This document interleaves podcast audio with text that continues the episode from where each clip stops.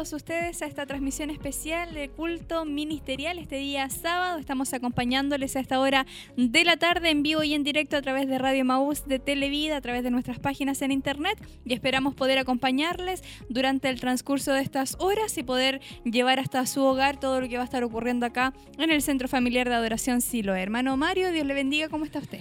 Muy bien, hermana Katy, muy contento de poder estar a esta hora ya de la noche. Estuvimos en la mañana, contento de haber estar teniendo un día redondo, como dice. Así es. Culto ministerial. Esperamos poder ver a nuestros hermanos en esta tarde, compartir junto a a los hermanos de los templos Betesdas pertenecientes a la corporación Siloé en movimiento y por supuesto poder eh, conocer un poquito acerca de lo que ellos han estado realizando, el trabajo que ellos están haciendo y todo lo que podemos eh, saber acerca de eh, lo que ellos están pasando ahí en cada uno de sus locales. Amén. Queremos sí, primeramente ir a buscar el rostro del Señor en oración para entregar el trabajo de esto, de esto en las manos de nuestro Dios.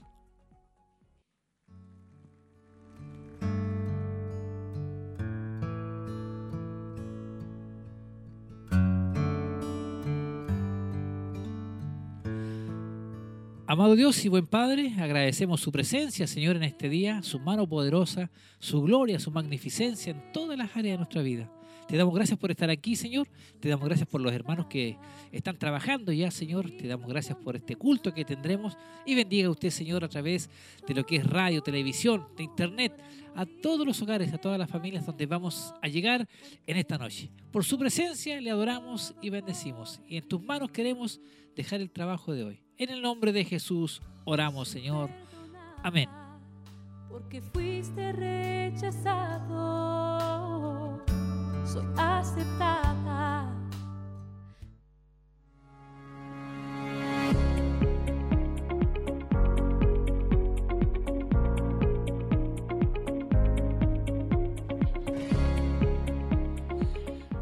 Ya estamos junto a ustedes en vivo y en directo. Estamos ya en tierra derecha, como dicen por ahí. Faltan minutos ya para dar comienzo al culto a partir de las 7 de la tarde, Maracati. Estaremos ya llevando las alabanzas a sus hogares, a sus familias. Muy poquitos minutos nos quedan para comenzar con este culto ministerial. Ya han ido llegando, nos avisan algunos de eh, los eh, locales, eh, como Santa Raquel, Quinquegua, y esperamos que muchos más puedan ir añadiendo. Así, mira, y a través de Televida estamos viendo imágenes en directo del Centro Familiar de Adoración Siloé, cuando ya un gran número de hermanos se ha ido reuniendo. me llama la atención, incluso pensé, hermana Katy, que era una grabación del culto ministerial pasado, porque cuando llegué al templo, la verdad que había, dos hermanos, tres hermanos nomás solamente. Y bueno, qué bueno que lleguen los hermanos. Sabemos que hoy se repleta el Centro Familiar de Adoración Siloé con los hermanos de los locales, como también así de Chillán. Chillán también tiene que formar parte de la membresía de hoy acá en el Centro Familiar de Adoración Siloé. ¿Quién nos visita hoy día? Tengo torpedo, usted igual parece. Así es, tenemos al Templo Bethesda, Minas del Prado, Coihueco, Quinquegua, Santa Raquel, San Nicolás y Bulnes. Nos visita también en esta mm, eh, tarde, en este culto ministerial, un aproximado de 150 hermanos que van a estar participando de los templos Bethesda, aparte de los hermanos que estarán visitándonos de acá de Chillán y por supuesto aquellos que reciban también esta invitación. Amén. Barros Aranas 436 en la dirección. Saludamos también al equipo de RCN que está formando parte ahí. Radio Control, Radio Televisión. Ahí saludando a nuestro hermano Luis, nuestra hermana Damaris, nuestra hermana Tracy ahí corriendo los escalones para tener noticia, información fidedigna a esta hora de la noche. Saludamos al pueblo del Señor, a todos quienes están ya incorporándose a Radio Emisora Semaús, a Televida. Nosotros agradecemos al Señor por su presencia en esta tarde. Le decía a usted, Manacati, parece que hoy día hemos estado casi todo el día aquí. Sí, pero es reconfortante poder eh, ver a nuestros hermanos estar, estar en este lugar, poder compartir con ellos, poder saber de ellos. La oportunidad que tenemos de poder estar junto a los hermanos de los templos Bethesda es una vez al mes y la verdad que se viven cultos muy lindos. Ellos vienen con un entusiasmo único, con muchas ganas y, y, la verdad que eso se nota. Así que por eso también a, varios hermanos de Chillán les gusta participar de, de estos cultos ministeriales porque se vive un ambiente eh, muy, muy bonito, muy agradable. Aparte que el cariño de los hermanos también eh, es único cuando uno em, los puede saludar, eh, puede conversar un momento con ellos. La verdad que se demuestra el cariño que ellos traen también hasta este lugar. Así es, todos contentos, incluso al fin ellos no quieren que el culto termine o Sí. culmine, quieren seguir. Hay una bendición siempre, un mensaje, una administración preciosa. Sabemos que nuestro obispo Hugo Alfonso Montesinos estará ministrando palabra del Señor hermana Katy en esta tarde. Así es, así que nosotros aprovechamos esta instancia, estos minutos previos para poder motivar a cada uno de ustedes a que se acerquen. Barros Arana 436 es donde estamos ubicados, donde estaremos ya a minutos de iniciar este culto ministerial. No queremos que ustedes se queden fuera, sino que puedan compartir junto a nosotros. Esta será una tarde especial, es un culto especial y nosotros esperamos que ustedes puedan participar, puedan compartir junto a nosotros, puedan llegar hasta el templo y gozarse junto a cada uno de los hermanos quienes ya han ido llegando y quienes también a medida que los minutos van eh, transcurriendo eh, comienzan y siguen llegando. Sí, yo sé que hay algunos que vienen en sus vehículos, en, en vehículos especiales, donde vienen todos los hermanos reunidos. Algunos vienen escuchando radio. Pues nosotros les saludamos que lleguen sin novedad. Y como usted lo dijo, a medida que transcurren los minutos, los hermanos siguen llegando. Estamos llegando a través de la transmisión, a través de Facebook Live, llegando a muchos lugares. También reciban ustedes un saludo especial. Es la otra iglesia que tenemos. Tenemos muchos hermanos reunidos acá, pero a través de televisión, de la radio, de internet, estamos llegando a muchos otros hermanos, así que también para nosotros es una alegría el saber que estamos llegando y llevando bendición a las familias, a los jóvenes, a los matrimonios, hermanos que están trabajando, igual hermano Katy. Así es, donde quiera que se encuentren, sean todos bienvenidos y puedan acompañarnos en esta transmisión. Estamos en vivo y en directo a través de los medios de comunicación, llevando este culto ministerial hasta su hogar. Aprovechamos también de saludar a aquellos que se unen a, través de la transmisión de Facebook. Ya hay varios hermanos que se están añadiendo y hay algunos saludos que ya nos han ido llegando, hermano Mario. Nuestra hermana Miriam Palma Salazar desde Bulnes envía saludos a todos los hermanos de la fe, a nuestros pastores y por supuesto espera que sea una bendición también este culto y Andrea Francisca dice bendiciones también. Son los saludos que han ido llegando. Eh, nosotros eh, saludamos a, ellos y a través de ellos también a cada uno de aquellos que siguen en nuestra sintonía. Y por supuesto, aquellos que se van a ir añadiendo, eh, les invitamos a permanecer en nuestra sintonía porque estaremos llevando en vivo y en directo cada momento especial que estaremos viviendo en este culto ministerial con la presencia de nuestros hermanos de los diferentes templos Bethesda. Así que esperamos eh, que puedan también ustedes compartir junto a nosotros a través de estos medios de comunicación, Radio Maus, Televida y nuestras páginas en internet. Y queremos aprovechar también esta instancia para poder saludar a nuestro obispo, quien se encuentra junto a nosotros. Eh, obispo, Dios le bendiga. ¿Cómo está usted en esta tarde? Bendiciones, hermana Katy. Bien, gracias al Señor. Muy contento de estar acá en realidad en el día de hoy. Esperamos tener una reunión hermosa, un culto maravilloso junto a los hermanos de los locales y de verdad disfrutarlo al máximo. Sí, hoy tenemos este culto ministerial, nos visitan nuestros hermanos de eh, los diferentes templos Bethesda. Hoy en particular están también los hermanos de Bulnes. Cuéntenos un poquito eh, acerca de, de aquello.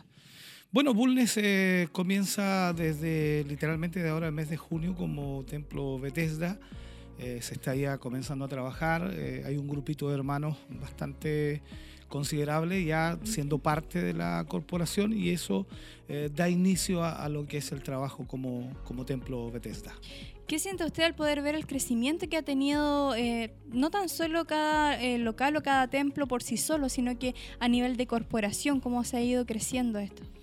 Bueno, creo, creo en realidad, si, si me lo pregunta en forma personal, creo que ha sido lento, creo que debiera ser mucho más rápido, pero también entendemos los tiempos que vivimos, eh, entendemos también las tremendas dificultades que existen hoy día, eh, en, tanto, eh, digámoslo así, tanta confusión que hay en las personas, y, pero dando siempre gracias a Dios por lo que Él va haciendo, por lo que Él va realizando, y el toque de la presencia de Dios en las vidas de las personas que se van adhiriendo a la iglesia, al Señor, y van teniendo una relación más directa con Él. Así que por lo menos podemos decir, gracias a Dios, Él está abriendo puertas y eh, estamos viendo también un crecimiento eh, lento, como digo, en cada uno de los locales, pero bastante, bastante notorio, eh, porque porque llevamos muchos años en algunos de ellos, pero ya se ha visto un crecimiento bastante mayor. Hay una permanencia. Sí, exacto. Me imagino que hay em, muchas personas que a lo mejor les gustaría que se levantara un, templo, se abriera un templo Bethesda en algún sector específico. ¿Cuál es como el,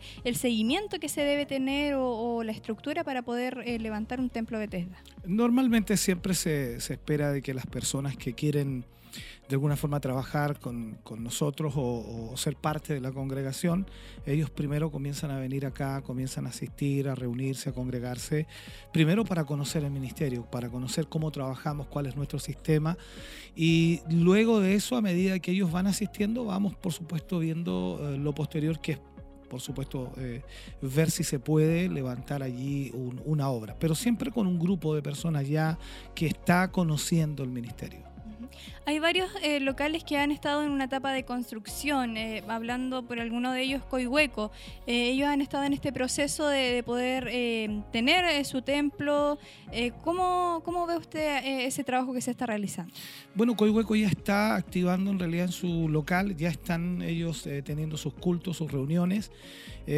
faltan algunos detalles de la terminación para, para hacer la inauguración, pero ya están ellos teniendo sus cultos en, el mismo lugar. Y eso también eh, ayuda bastante porque hay mucho entusiasmo, muchas ganas también de, seguir avanzando. Para hoy, ¿qué esperamos, obispo? Bueno, hoy día eh, Dios nos ayude a poder ministrar el, corazón de los hermanos y hermanas que asisten a la congregación eh, trayendo una palabra de reflexión, una palabra en la cual puedan también eh, ellos ver su condición eh, ante Dios y ante lo que el Señor les está pidiendo a cada uno de ellos. En realidad estamos viendo el título que le vamos a poner al mensaje, va por allí, vamos a hablar un poquito acerca de la pesca milagrosa, vamos a enfocarnos en ese contexto bíblico, pero enfocando algunos detalles importantes que quizás no, no, no nos damos cuenta muy seguido, pero vamos a tratar de profundizar allí. Muy bien, obispo. Lo dejamos porque ya estamos a punto de iniciar también con lo que es el culto. Dios le bendiga. Gracias. Bien, ahí estaba entonces palabra de nuestro obispo Hugo Alfonso Montesinos, quien estará hoy también eh, dando la palabra del Señor. Así que todos ustedes invitados a permanecer en nuestra sintonía cuando el culto ministerial ya está dando inicio, hermano Mario. Está nuestro hermano Richard Vázquez en la coordinación de este culto ministerial cuando ya hay una gran cantidad de hermanos que han llegado. Una muy buena cantidad de hermanos presentes y aún llegando por la puerta principal de nuestro ministerio y realmente una alegría a pesar de del frío, dicen algunos, pero igual están los hermanos ahí con mucho gozo, con mucha alegría y con muchas ganas de poder llegar a recibir una bendición a través de este culto ministerial. Así es, nosotros eh, aprovechamos de invitar a cada uno de ustedes a poder acercarse hasta este lugar, Barros Arana 436, es donde estamos ubicados, donde estamos esperándoles, nuestros hermanos ahí en la puerta están cordialmente esperando que ustedes puedan llegar para hacerles ingreso a lo que es el templo, a disfrutar de lo que será este culto ministerial. Si no puede hacerlo, quédese en nuestra sintonía a través de Televida, a través de Radio Maús, a través de nuestra señal en internet, a través de la transmisión de Facebook. Hay muchas plataformas para que usted pueda ser parte de este culto ministerial. Sí, vi ahí a nuestro hermano Richard Vázquez, no sé si trae la coordinación el día de hoy, pero sí, ya todo esto está a punto a comenzar ya esta, este culto. De hecho, ha comenzado, parece. Si no me equivoco, hay un momento de oración acá en el templo, dando ya la parte, lo, principal, la primera parte ya de este culto. Así es, estamos en un momento de eh, la oración inicial, entregando a Dios todo el desarrollo de lo que será este culto ministerial. Y nosotros esperamos que ustedes puedan compartir junto a nosotros. Les dejamos entonces en compañía de la transmisión en vivo de este culto ministerial. Dios mío, por la bendición que ya recibiremos y que estamos recibiendo a través de Jesucristo. Gracias, amado Dios. Amén y amén, Señor. Fuertes aplausos de alabanza al Señor se pone sobre sus pies y usted me acompaña, amén. Vamos a adorar al Señor, a cantar al Señor junto al grupo Renuevo.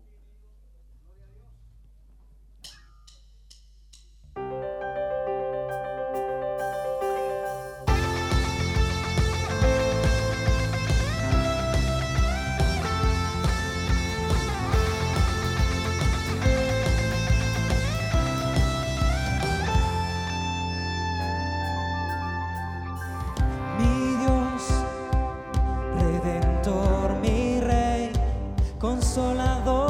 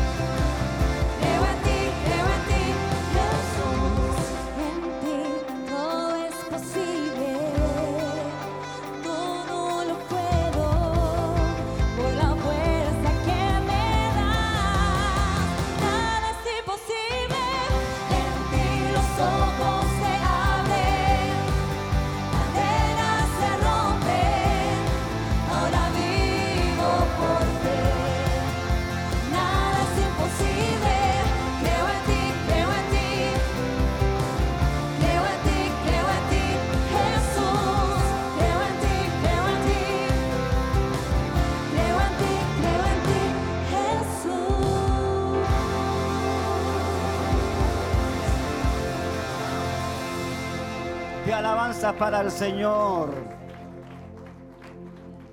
Extienda su mano a su lado y saluda a su hermano, a su hermana que tiene. Deseele bendición en esta noche. Y desde acá saludamos también a todos nuestros hermanos que nos oyen a través de la radioemisora Semaús, a lo largo desde la ciudad de Chillán hacia el sur de nuestro país. Y también a todos nuestros hermanos que están conectados a nuestro canal 28.1 HD alta definición y también a todos nuestros hermanos y amigos que nos ven a través de la internet a nivel de todo el mundo. Y a cada uno de ustedes, sean cada uno de ustedes bienvenidos y bienvenidas hasta la casa del Señor. La Biblia dice, venid, aclamemos alegremente a Jehová y cantemos con júbilo a la roca de nuestra salvación.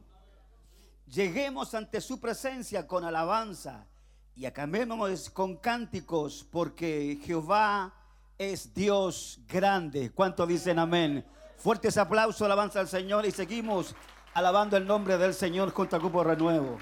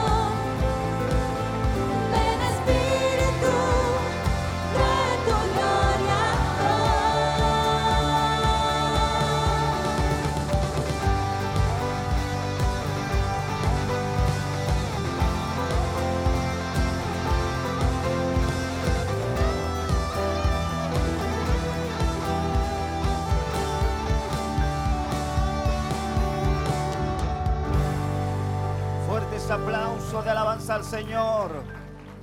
Gloria a Jesús. Demos juntos glorias al Señor. Gloria a Dios, gloria a Dios, gloria a Dios para siempre. Reciba por favor su asiento, pero no se quede callado. Los avisos de la semana son para el día de mañana, culto de celebración junto a los hermanos del Templo Betesda de la ciudad de Cunanilahue. Estarán con nosotros a partir de las 10 de la mañana. Y se les recuerda a todos los hermanos del ministerio que mañana es nuestro día de acción de gracias de alimentos y estamos no junto a ustedes. Ahí podemos escuchar a nuestro hermano Richard en la coordinación y hemos compartido bastantes alabanzas a nuestro Salvador. Esperamos que ustedes también estén siendo bendecidos a través de las alabanzas en sus hogares. Así es, estamos en este culto ministerial junto a nuestros hermanos de los templos Bethesda y hay una gran cantidad de hermanos Sí. que se han reunido, hay un lleno casi total del templo, eh, lo cual nos alegra a nosotros también el poder ver a cada uno de ellos, poder compartir con ellos y ya prontamente vamos a estar escuchando también a cada uno de los encargados de, de los locales para Saludar, conocer acerca del trabajo que ellos realizan y poder saludar también a- a toda la congregación. Sí, un buen trabajo sabemos que se está haciendo, lo decía nuestro obispo. El programa de la mañana igual estuvimos escuchando grabaciones de algunas predicaciones, de algunos locales, y que sabemos que en forma también se está realizando esto en los locales Bethesda de nuestra corporación. Y eso es bueno que camine así, y lo dijimos también que en los locales son muy parecidos a este. Es una bendición poder ir a cada uno de ellos donde están trabajando ahí nuestros hermanos con los hermanos de las diferentes localidades. Así es, siempre es una bendición el poder compartir junto a ellos. Y tenemos los saludos de los hermanos de los locales, vamos a escuchar. Dios les bendiga, mis queridos hermanos. Es un gozo, un, placer y un honor estar al frente del local de San Nicolás. Estamos trabajando, buscando el rostro del Señor, orando, ayunando para poder ganar las almas y poder avanzar y crecer, que es nuestra, nuestra misión, poder crecer y, y llevar el Evangelio a toda criatura. Yo les bendigo a cada uno de mis hermanos. Eh, saludo a mi hermana Nadia, mi hermano Richard, a la supervisión, a nuestro obispo que debe estar por ahí.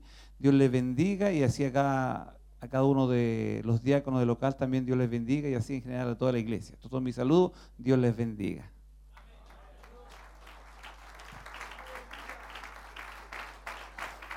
Nos vamos a- hacia la cordillera, el local más cercano de la ciudad de Chillán, Templo Betesda de Santa Raquel. Mi hermano Alejandro Vázquez, por favor pase a este lugar y usted ese fuerte aplauso para el Señor. Gloria a Dios. Dios nos bendiga, amén. Estamos contentos de, de poder participar en este culto ministerial. Todos los hermanos, eh, saludamos a nuestro hermano Richard, a nuestra hermana Nadia, los hermanos eh, diáconos de locales, eh, a nuestro obispo y por supuesto a nuestra pastora que nos debe estar viendo en su, en su casita. Le bendecimos también, amén. Eh, saludamos a todos también. Eh, queremos hoy día recibir una palabra del Señor, así lo creemos, lo esperamos. Estamos trabajando también en, en Santa Raquel, proyectando la obra y estamos eh, construyendo, estamos avanzando.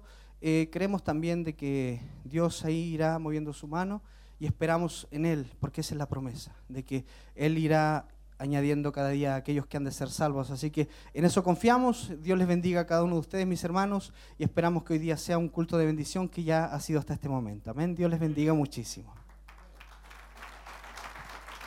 Gracias. Nos vamos alejando de la ciudad de Chillán y acercando hacia la cordillera. Mi hermano Wilson Vallejo del Templo Betesda de Quinquegua. Fuerte ese aplauso para recibir a nuestro hermano. Gracias, hermano Richard. Dios les bendiga, les saludo en el amor del Señor. Saludo a nuestro obispo, nuestro hermano Richard, todos los diáconos, bendiciones del Señor. A mis hermanos de Quinquegua, Dios les bendiga, muchas bendiciones del Señor. Amén.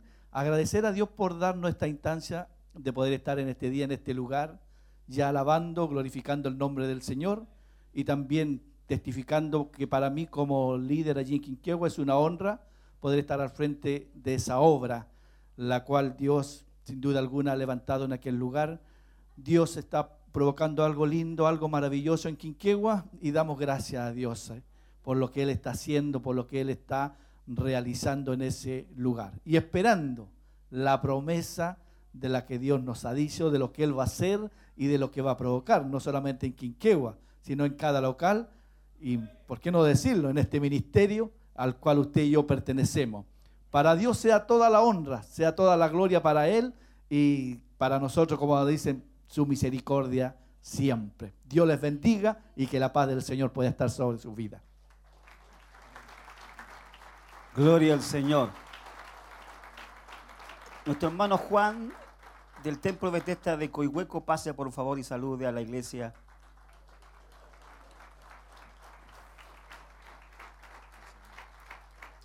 Gloria a Dios. Que el Señor nos bendiga, amén.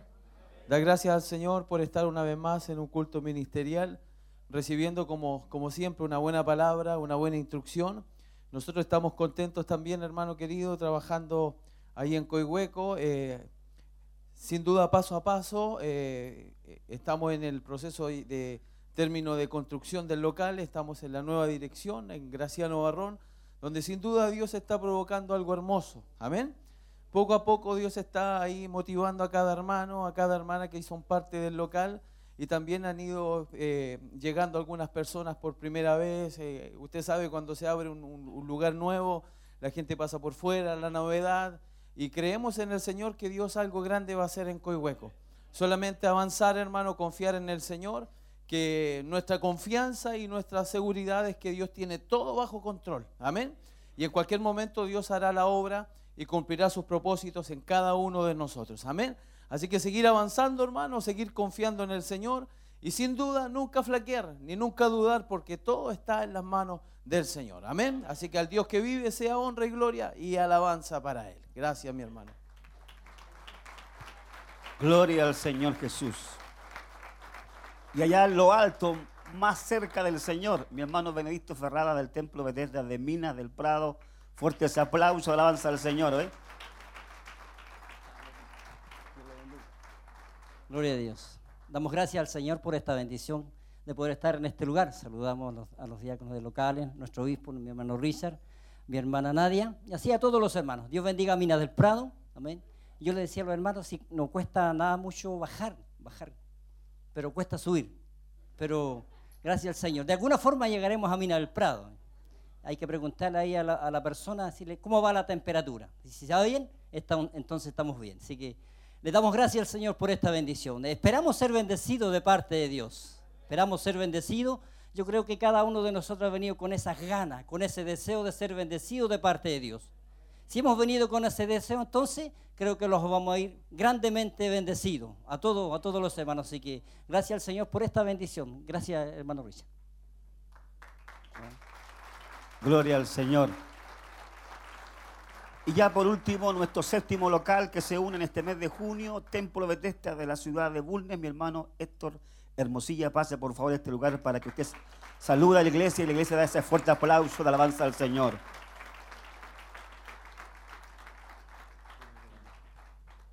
Mis hermanos, que el Señor les bendiga. Estamos muy contentos eh, por este gran privilegio de estar delante de la presencia del Señor. Agradecemos a nuestro obispo, a su esposa, a nuestro hermano Richard. Agradecemos también a todos nuestros hermanos que, están, que han orado por nosotros. Agradecemos el apoyo también del coro, que nos ha respaldado en todo. Y sobre todo damos gracias a Dios por este gran privilegio de poder en esta hora llenarnos de su presencia. Amén. Nuestra hora eh, como agrupación nos empezamos a reunir el 5 de noviembre del año pasado y ya a la fecha eh, llevamos seis meses y nuestro obispo nos autorizó a hacer culto. Así es que damos gracias a Dios por este gran privilegio. La ciudad de Bulnes necesita de la presencia de Dios. La ciudad de Bulnes, la familia necesitan que Dios, cierto, eh, viva en cada corazón. Así es que en ese sentido nosotros estamos muy contentos y confiamos plenamente de que Dios nos dio la llave de la ciudad. Y la verdad es que Bulnes será para Cristo. Antiguamente era un refrán, pero sentimos en el Señor de que estamos en el tiempo de Dios, donde Dios va a transformar la vida y corazón de muchos, de jóvenes, niños, ancianos, adultos. Y confiamos de que es el tiempo de Dios. Así es que yo le agradezco a Dios primeramente, a ustedes mis hermanos, y siempre les pido su apoyo. El día de hoy nos acompañan 14 hermanos y gracias a Dios seguimos creciendo y confiamos de que cada día el Señor estará con nosotros. Amén. Así es que muchas gracias por, por la oportunidad y que el Señor le bendiga grandemente, mis hermanos. Gloria al Señor. Qué hermoso es como Dios va añadiendo, cierto, a nuestro ministerio un nuevo local. Bien, ahora vamos a adorar al Señor, amén, para preparar nuestro corazón para recibir la palabra del Señor. Así que póngase sobre sus pies y vamos a adorar la presencia del Señor. Solo disponga su corazón para adorar, para recibir, para ser ministrados.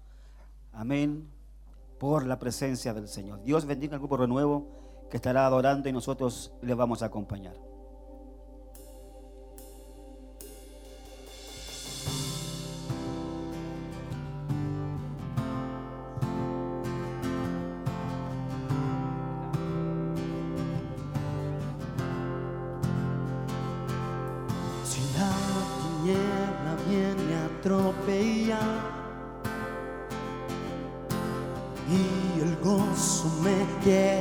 Robar.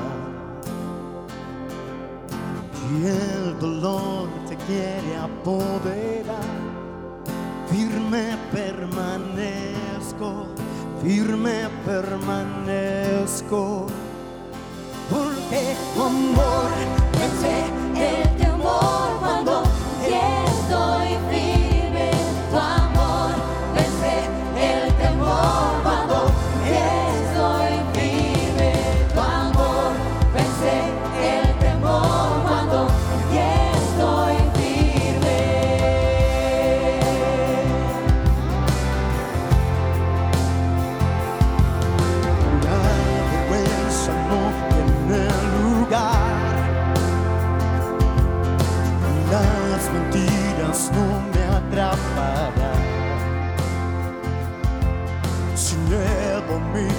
pasado dejo atrás.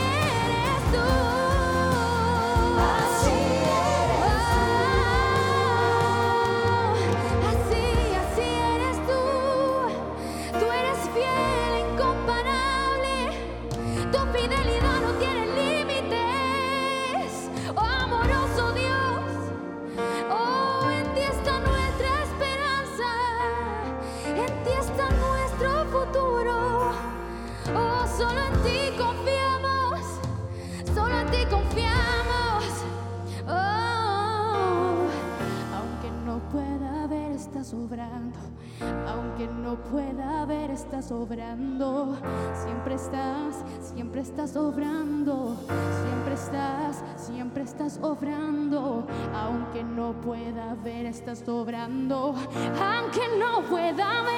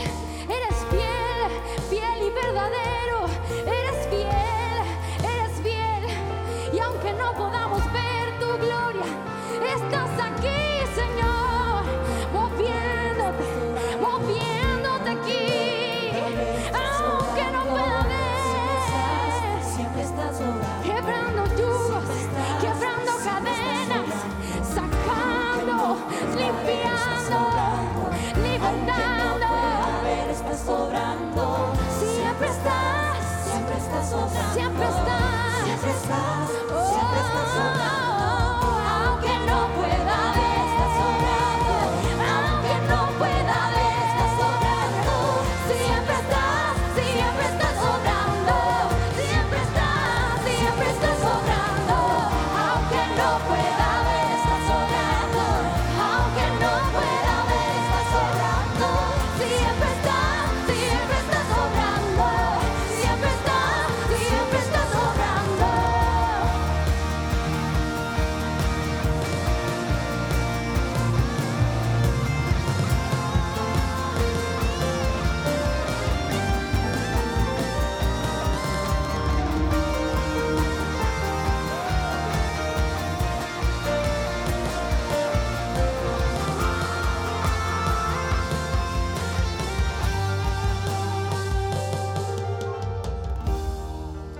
Fuerte ese aplauso de alabanza al Señor.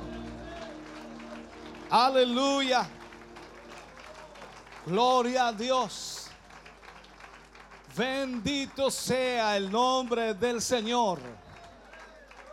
Alabado sea su nombre.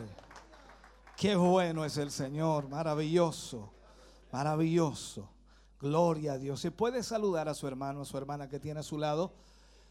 Tiéndale la mano, salúdele. Gracias por estar con nosotros en esta noche. Gracias por acompañarnos y ser parte, por supuesto, de este culto, de esta adoración, de esta alabanza en este día. Gracias por ser parte de esta bendición. Dios les bendiga grandemente. Ya podemos escuchar a nuestro obispo Hugo Alfonso Montesinos, quien se encuentra en el altar y saludando a los hermanos y los hermanos se saludan entre sí y nosotros aprovechamos igual de saludar a cada uno de ustedes que está recién incorporándose a la sintonía, a lo que está ocurriendo acá en la ciudad de Chillán en vivo, mi hermana Katy. Así es, a todos nuestros hermanos que están a través de la sintonía, Dios les bendiga. Esperamos que estén siendo bendecidos hasta este momento por esta primera parte de este culto ministerial. Hemos estado escuchando alabanzas, adoración a nuestro Dios. Ha estado viviendo un hermoso ambiente en el templo y nosotros esperamos que ustedes estén también aprovechando cada instancia, eh, cada eh, momento que hemos estado viviendo para también ustedes tener ya esa antesala lo que será el mensaje de esta tarde. Sí, y yo tengo ya el tema de hoy, hermana Katy, bendición abundante. Así se llama el tema de hoy. Se encuentra en Lucas capítulo 5, versículo 1 al 11 de la serie Ministerio y Mayordomía. Bendición abundante, buen tema. Buen tema vamos a estar escuchando. Muy atentos quedamos para ver eh, y poder escuchar lo que Dios hoy tiene preparado para nosotros y esperamos que ustedes también se mantengan en nuestra sintonía, no se mueva del lado del televisor, de la radio, del internet, donde usted nos esté escuchando. Eh, quédese muy atento porque sin duda Dios hoy bendecirá nuestra vida. Así es, no se aparten de la sintonía, estamos eh, pronto vamos a compartir lo que está ocurriendo en el templo, por lo general nuestro obispo igual saluda a los locales, eh, estaremos atentos ahí y varias cositas más antes de ir a la palabra del Señor. Mientras tanto, hermanos conectados y eso también es motivo de bendición, hermana Katy. Así es, eh, y nosotros esperamos que todos ustedes puedan permanecer en nuestra sintonía. Aprovechamos también la instancia, hermano Mario, para recordar a todos nuestros hermanos que nos están escuchando que el día de mañana tenemos eh, lo que es el culto de celebración. A partir de las 10 de la mañana nos reunimos acá en el templo para compartir un nuevo culto, un nuevo momento de alabanza y de adoración a nuestro Dios. Y el día de mañana, eh, en una oportunidad especial, tenemos el Día de Acción de Gracias de Alimentos No Perecibles. Así que todos nuestros hermanos que nos están escuchando, les invitamos a participar el día de mañana en esta actividad, Día de Acción de Gracias de Alimentos No Perecibles. Usted puede separar de su despensa, de lo que Dios le ha bendecido, para ir en ayuda de la familia de la fe. Sí, en este momento parece que están saludando los hermanos. Vamos al templo. del Prado. Eh, he mejorado un poco la vista, ¿no? Ahí sí. Dios les bendiga. Gracias por estar con nosotros. Eso es. De a poquito se van poniendo de pie. Se quedaron algunos sentados allí, ¿ah? yo los vi. Vamos, pónganse de pie de nuevo los hermanos de Minas del Prado. Los saludamos contentos y felices. Eso es, Dios les bendiga. Qué bueno. Coihueco, ¿dónde está Coihueco? Por allá veo a los hermanos de Coihueco. Dios les bendiga mucho. Gracias por estar con nosotros, acompañarnos en este día sábado. Los hermanos de Quinquegua los veo por acá. Dios les bendiga. Bienvenidos en esta noche. Gracias por ser parte de este culto. Nuestros hermanos de Santa Raquel. Dios bendiga a nuestros hermanos de Santa Raquel. Gracias por acompañarnos nuestros hermanos de San Nicolás. ¿Dónde están los hermanos de San Nicolás? Allá están, Dios les bendiga mucho. Qué bueno. Y nuestros hermanos de Bulnes, ¿dónde están sentaditos los hermanos de Bulnes? Dios les bendiga mucho. Bienvenido. Gracias por estar con nosotros en esta noche. Qué bueno. Qué lindo es tenerles acá, poder compartir y sin duda poder eh, ministrarles una palabra que les bendiga. Ese es nuestro deseo y está en nuestro corazón hacerlo. Agradecemos su asistencia y que estén con nosotros en este día. Reciba los saludos también de mi esposa. Ella está en recuperación, está ya pronto por allí, por el 27 de, de junio, ya se termina su periodo, su tiempo de, re- de recuperación y ya la tendremos acá, si Dios así. Ahí saludando a cada uno de los hermanos de los diferentes locales y también saludamos a nuestra pastora Heroíta Leiva, que no nos hemos olvidado de ella, que el Señor le bendiga a esta hora de la noche, que sea bendecida a través de la transmisión, porque sabemos que ella es bendecida a través de lo que se está entregando en estos programas, mi hermana Katy. Así es, poder acompañarla Amén. ahí en su casita en esta transmisión y que ella eh, pueda estar eh, pendiente también de- del culto, de la transmisión y ahí eh, ella poder escuchar y recibir también la palabra del Señor y así como ella, muchos de nuestros hermanos Amén. que están a lo mejor delicaditos de salud. Nuestro hermano César, que está mejor hermano igual. César también ha estado muy pendiente de todas las transmisiones. Les saludamos, les enviamos un cariñoso saludo a cada uno de ustedes y esperamos que puedan permanecer en nuestra sintonía y recibir también la palabra que Dios hoy tiene para nosotros. Sí, un her- her- hermoso mensaje de bendición para nuestras vidas. Esperamos que ustedes no se aparten, estén atentos porque falta menos, falta poco ya para ir a la palabra del Señor y ustedes sabemos que también están esperando esa parte, la bendición a través del mensaje. Así es. Y nosotros eh, nos seguimos preparando para recibir ya lo que será este mensaje. Bendición abundante es el nombre del mensaje que hoy estaremos escuchando. Y tenemos alabanzas en el templo y nosotros queremos seguir compartiendo junto a todos ustedes.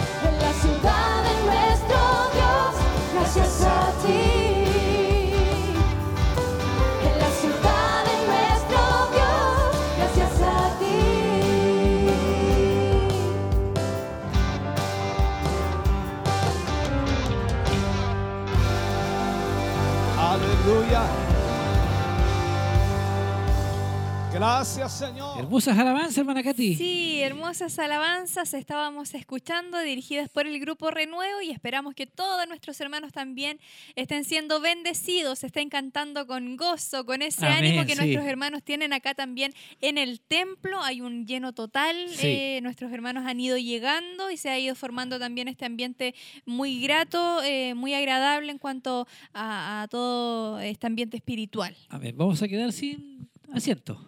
Vamos a quedar sin Sí, asiento. porque está lleno total, hay un ambiente rico, Eh, sabemos que siempre provoca esto la- los cultos ministeriales porque vienen los hermanos con ese deseo y también de escuchar a, a- a nuestro Sí. obispo, ahí, al presidente, al que está a cargo de todo este grande ministerio.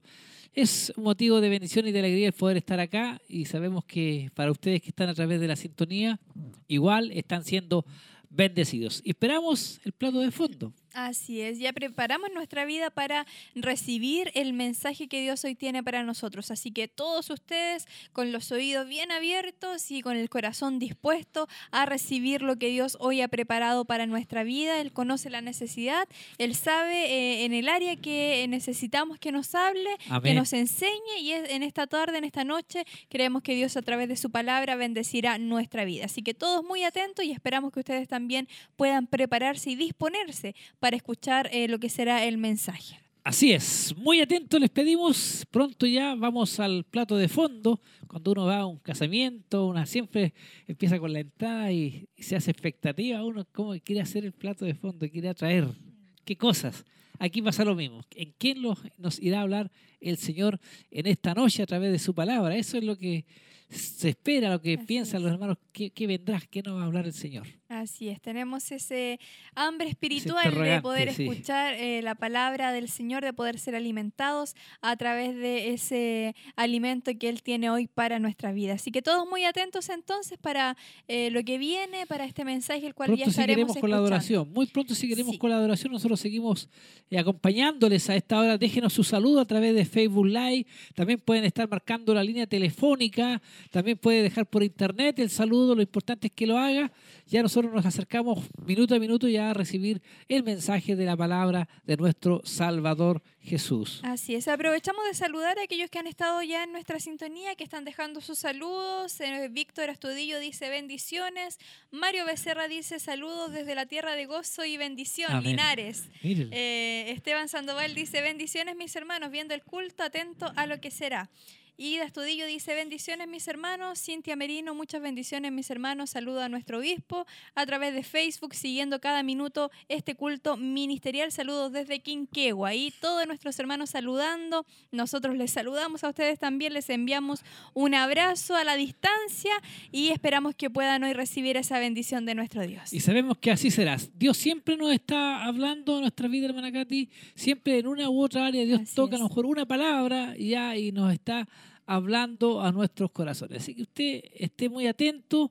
Aquí los hermanos están en, en las mismas condiciones de poder recibir una bendición y atento a lo que está ocurriendo en el templo. Así es, ya prontamente estaremos recibiendo esa instrucción de nuestro Dios, solamente usted debe estar con su corazón dispuesto a escuchar, no lo que usted necesita escuchar, sino lo que Dios hoy tiene preparado Amén, para sí. nuestra vida, de poder dejar que Dios nos ministre, que Dios hable en nuestra vida, que nos enseñe, que nos dirija y que nos guíe en el camino el cual Él ha preparado para nosotros. Así que esperamos que ustedes puedan estar ya siendo bendecidos, recibiendo todo lo que Dios ha estado derramando en este lugar y prontamente recibir lo más importante que es el mensaje de nuestro Dios hoy a través del obispo Hugo Alfonso Montesinos. Este eh, mensaje que eh, lleva por nombre Bendición Abundante y está tomando como referencia bíblica en el libro de Lucas, capítulo 5, versículos del 1 al 11 de la serie Ministerio y Mayordomía, varios versículos que se van a estar leyendo, que van a dar el contexto a lo que será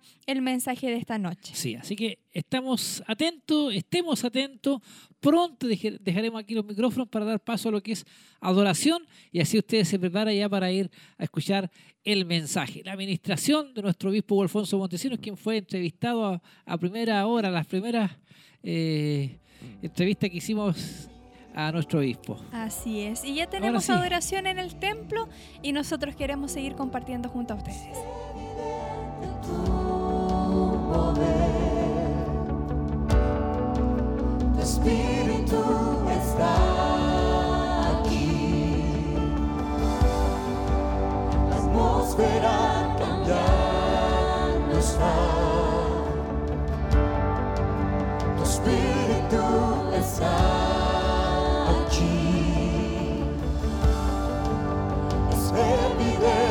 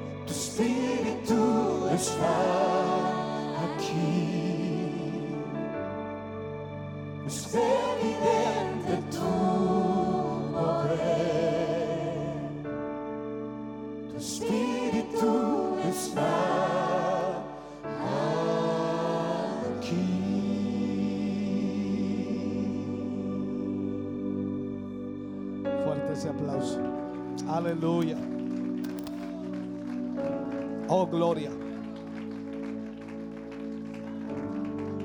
Santo es el nombre del Señor.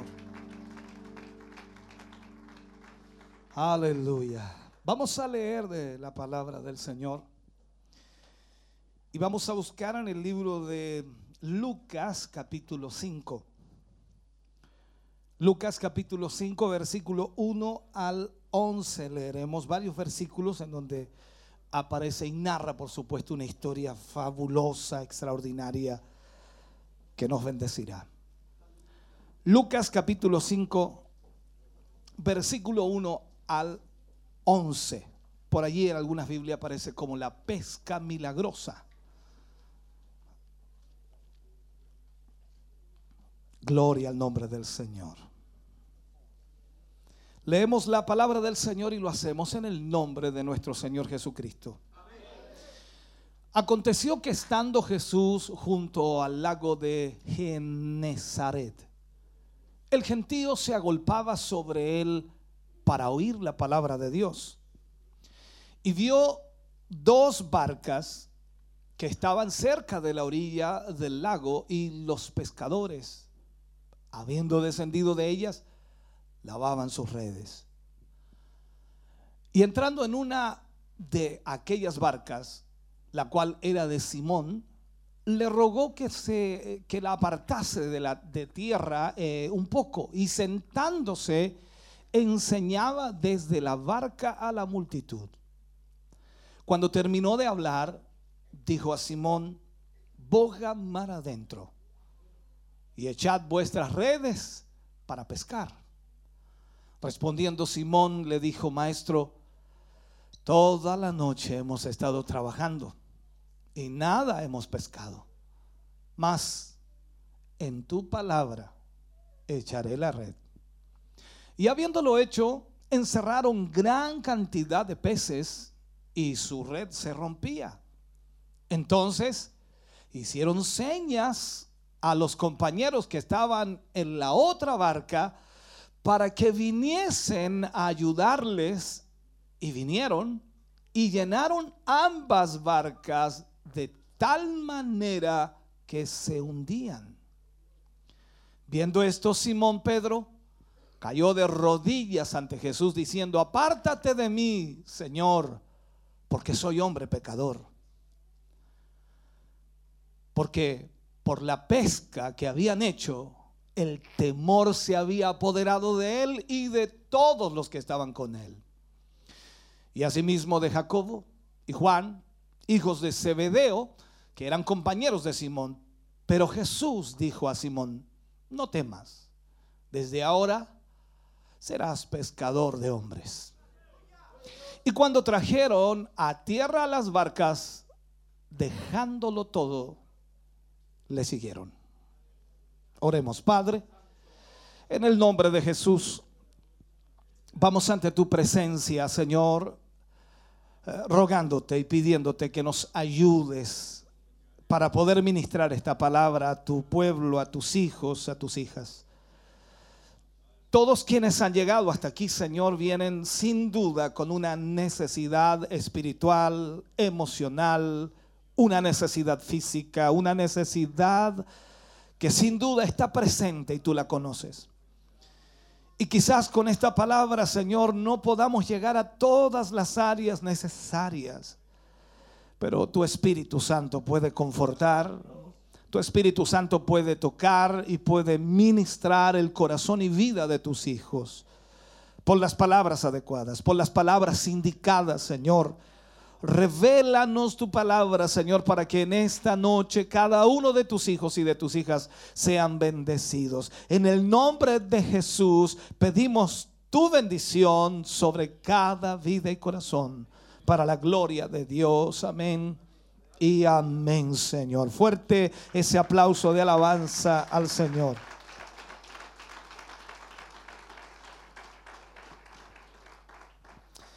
Gloria al nombre del Señor. ¿Qué título usaremos?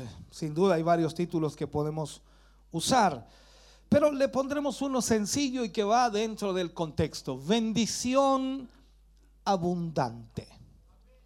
Bendición abundante. Creo que eso es lo que todo, todos esperamos, ¿no? De una u otra manera esperamos ser bendecidos por el Señor. Creo que usted ha venido por eso ha venido a buscar una bendición de Dios para su vida, hogar, familia y quiere que sea abundante. Eso es una realidad. Cuando mm, leí esta historia, y la he leído muchas veces en realidad, pero a veces cuando leemos la palabra del Señor nos encontramos con algunas cosas que no nos habíamos dado cuenta. Lo voy a poner en ese contexto. En realidad no nos habían sido reveladas. Y de esa forma entonces comenzamos a entender algo más de lo que entendíamos. Porque el Señor nos abre un poquito la mente para que nosotros podamos comprender el plan, el propósito de Él sobre nuestra vida. Una de las cosas que noto en, toda esta historia, si lo podría yo marcar, es en realidad el llamado a servir o el llamado a predicar el Evangelio. Y lo veo en toda esta historia. En realidad Jesús hizo lo que hizo con Simón Pedro y con aquellos que estaban allí simplemente para llamarlos a predicar el Evangelio. Y aquí es donde nosotros comenzamos a mirar y a observar este pasaje. Y lo primero que vemos, aparte por supuesto de que la multitud de gente venía constantemente apretando a Jesús o siguiendo a Jesús, y aprovechó la instancia de que estas barcas estaban allí, sube a una de ellas, pide al dueño de la barca, que era Simón, que la ponga un poco más adentro del mar para que de esa manera la multitud no lo presione, y desde la barca enseñó a la multitud. La Biblia no nos señala cuánto tiempo estuvo hablándole a la multitud, cuánto tiempo estuvo ministrándoles allí, pero tiene que haber sido largo rato. Tanto así después vemos en las palabras de Pedro que le llama maestro. Es porque lo escuchó largo rato. Recuerde que es la primera vez que Pedro se encuentra con Jesús. Por lo tanto, lo oye hablar y nota que es un maestro. Entonces, cuando vemos este pasaje y lo escudriñamos y comenzamos a él, en él, por decirlo así, comenzamos a encontrar varias cosas. Lo primero que quiero destacar es, es el pedido que el Señor Jesús le hace a Pedro. Lo primero que le pide a Pedro, después de haber puesto ya la barca en una posición para poder hablar a la multitud, luego de haber terminado de hablarle a la multitud o de ministrarle, le pide boga mar adentro. Mar adentro. Eso es lo que le pide. Lleva la barca a la parte más honda. Lleva la barca a la parte más honda. ¿Para qué? Para pescar, para echar la red. Eso es lo que le pide a Pedro. Y cuando nosotros vemos esto, vemos la orden de Jesús que le da a Simón. Y es sorprendente, hermano. Porque Jesús estaba hablando con un pescador. Estaba hablando con un pescador que sabía lo que hacía, que había intentado toda la noche, según las palabras mismas de Simón, que no había logrado pescar absolutamente nada. O sea, la pesca estaba mala. Y podemos decirlo así, Jesús no era un pescador de oficio. Jesús no era pescador. Él no tenía, por decirlo así, ni idea cómo era el asunto de pescar viéndolo en la parte humana, en la parte literal. Entonces, a diferencia de Simón, Jesús no sabía nada, pero le indica que vaya mar adentro, que ponga la barca en lo más profundo para luego echar la red. Aquí es donde vemos que Jesús le indica a Pedro lo que debe hacer. Yo sé que usted se sentirá muchas veces igual que Pedro siendo impactado por las palabras de Jesús, diciéndole Jesús lo que usted debe hacer cuando usted dice que yo sé lo que estoy haciendo y no sé por qué el Señor me pide que haga esto cuando no se puede. Quiero que entienda. Y el Señor le da esta orden a Pedro y a pesar de que Jesús no era un pescador de oficio, no entendía quizás nada de lo que es pescar, le da la orden a Pedro para que lleve la barca a lo más profundo para echar la red. La orden aquí es simbólica. Y lo digo así en ese sentido, porque de alguna forma el Señor Jesús estaba tratando de llevar a cabo una parábola en acción, o sea, una instrucción y una enseñanza en la misma orden que estaba dando. Para que Pedro aprendiera algo que él nunca había aprendido. Quiero que entienda. Cristo, el Señor Jesús, tiene siempre la mirada mucho más allá de lo que nosotros podemos ver. Por decirlo, el Señor sabe perfectamente lo que debemos hacer y cómo debemos hacerlo. Los únicos que no sabemos cómo hacerlo ni cuándo somos nosotros. Por eso es que debemos estar siempre atentos a cómo Él nos indique que hagamos. Porque Él sabe lo que debemos hacer. Y aunque nos pareciera que no es el momento, y aunque nos pareciera que no es la manera, o que nos pareciera que no es la forma, si Dios da una orden, es mejor obedecer porque Dios sabe lo que está diciendo.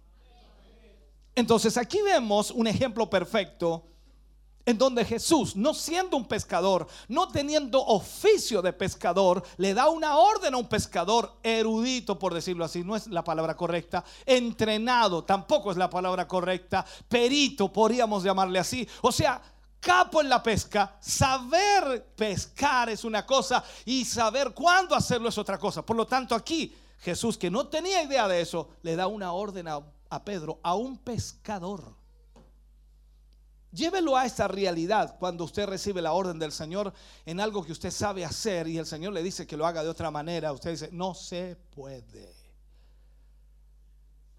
Somos así los seres humanos.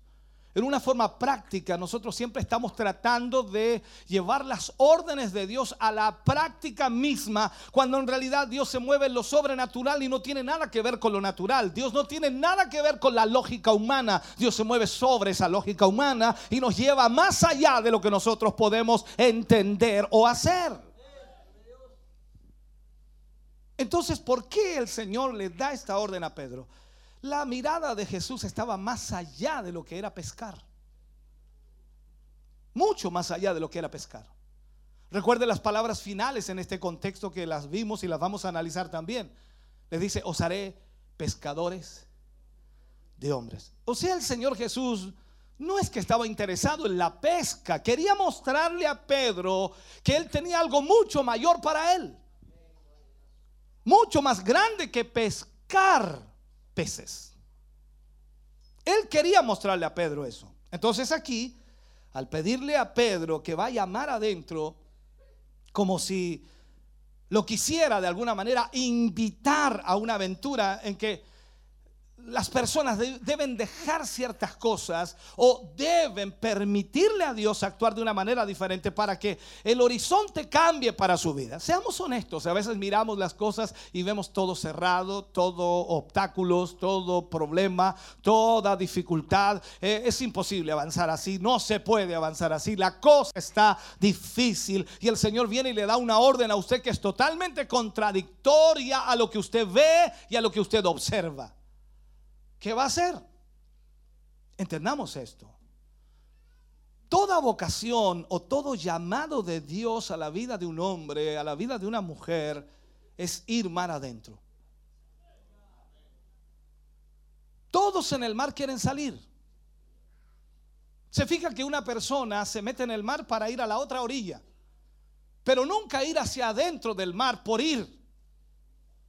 Todos quieren salir, y esta es una realidad. Por lo tanto, aquí vemos entonces que el llamado de Dios es ir mar adentro, a algo mucho mayor que lo que nosotros podemos imaginar. Es como desprenderse del pequeño horizonte que nosotros tenemos, e ir a algo mucho mayor, mucho más grande, para comprometerse en una obra tan grandiosa en lo que Dios quiere hacer, porque es la salvación del género humano, o sea, salvar vidas de hombres y mujeres que están perdidos. Y cuando el Señor nos llama a hacer eso, es mucho mayor que cualquier profesión de esta tierra o cualquier labor que el hombre pueda realizar. Y, aquí vemos que la orden de Jesús hacia Pedro, él la escucha y razona. ¿Y qué le responde? Señor, hemos pescado toda la noche y no hemos sacado nada. Aquí es donde vemos algo. Pero Pedro, que es un experto pescador, que sabe hacer, como escuchó a Jesús hablarle a la multitud, algo le pasó. Hace bien que tú escuches hablar a Jesús. Hace bien que tú escuches hablar a Jesús. Escuchas a tanta gente hablar, escuchas a tantas personas hablar, escuchas a tantos familiares hablar, escuchas a tantos jefes, compañeros, colegas de trabajo, eh, gente de colegio, qué sé yo, escuchas a tanta gente hablar que te comprimen prácticamente, no te, no te dejan ver lo que realmente tienes que ver, pero cuando tú escuchas a Jesús hablar, cambia tu perspectiva, cambia tu horizonte, cambia la lógica, cambia todas las cosas. ¿Por qué? Porque Pedro escuchó hablar a Jesús y aquí vemos que un pescador experto que había tratado toda la noche de sacar algún pez, no había podido. Sin embargo, Jesús le dice, vete más adentro, a lo más profundo, para que eches la red. Y él le responde y le dice, Señor, en tu palabra echaré la red. O sea, por lógica, Pedro estaba diciendo, yo sé que no se puede, intenté toda la noche, Jesús, no se pescó nada, pero en tu palabra lo voy a hacer.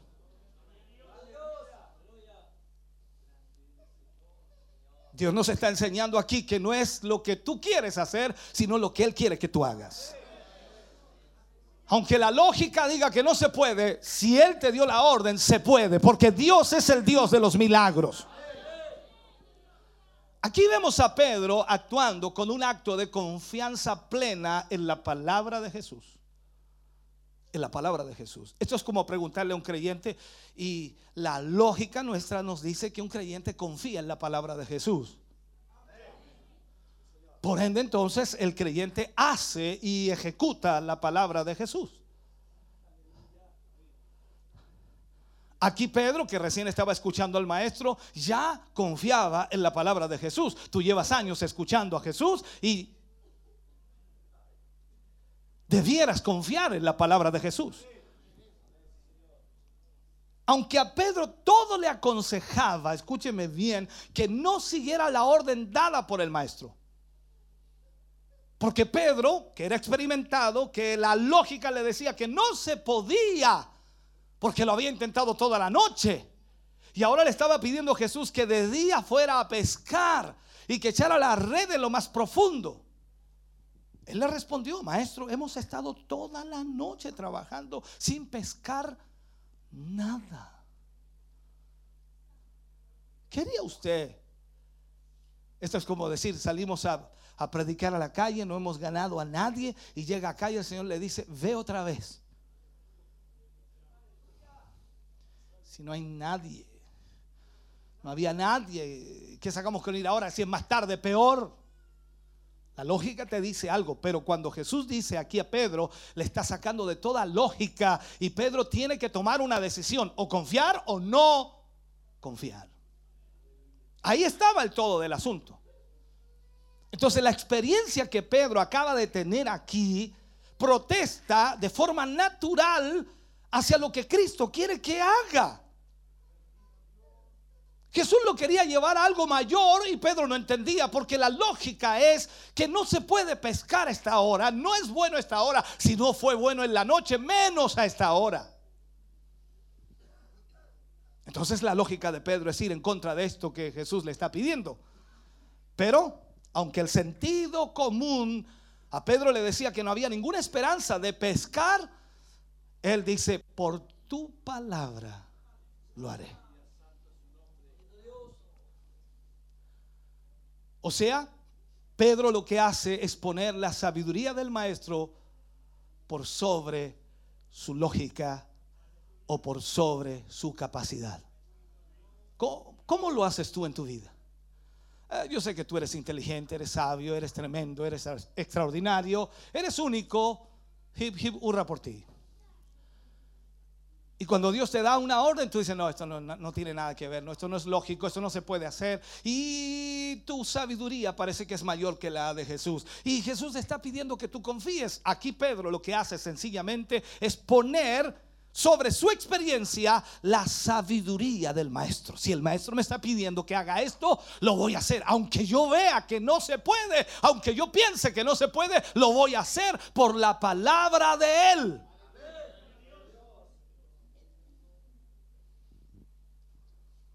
Esto es como decir, aunque no comprenda la orden dada por el Señor, aunque no la entienda, pero pone su confianza en Jesús para obedecerlo. ¿Así estás tú en tu vida? ¿Tú estás poniendo tu confianza en la palabra del Señor para obedecerlo?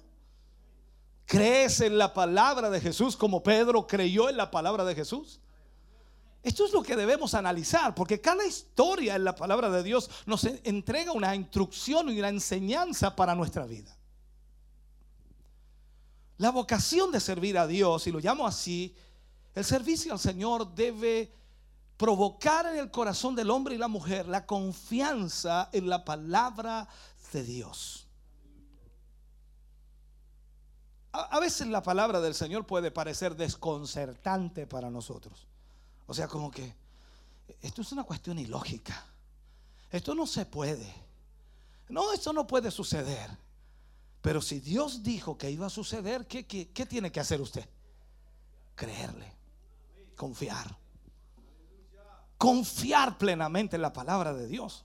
Entonces, la, aventura que el Señor Jesús quería darle a Pedro en este sentido, quería lanzarlo más allá, hermano querido, de lo que era sencillamente el pescar peces. Quería mostrarle algo diferente, una perspectiva diferente a Pedro, para que viera que se podía hacer absolutamente todo si se confiaba en su palabra. Entonces el maestro aquí sabe mejor que nadie a dónde quiere llevarnos. ¿Dónde quiere que nosotros estemos? Él es omnipotente. Él, él, él es todo poderoso.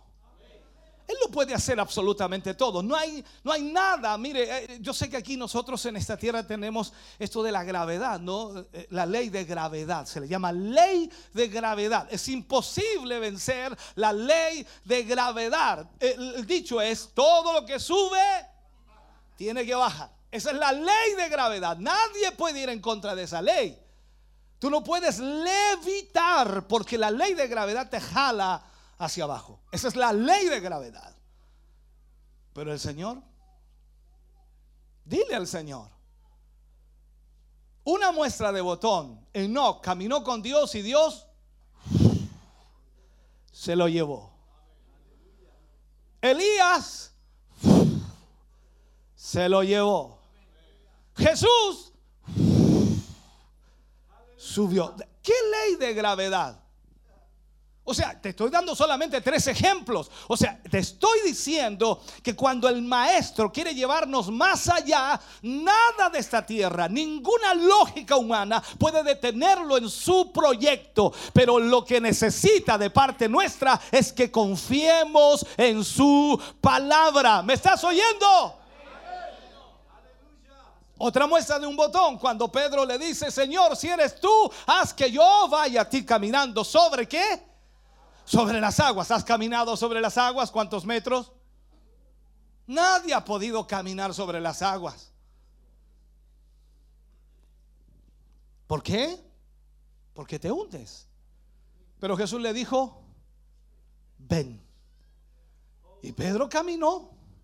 Sí, se hundió, sí, sí, sí, claro que dice que se hundió, pero caminó sobre las aguas, hazle eso, ¿no?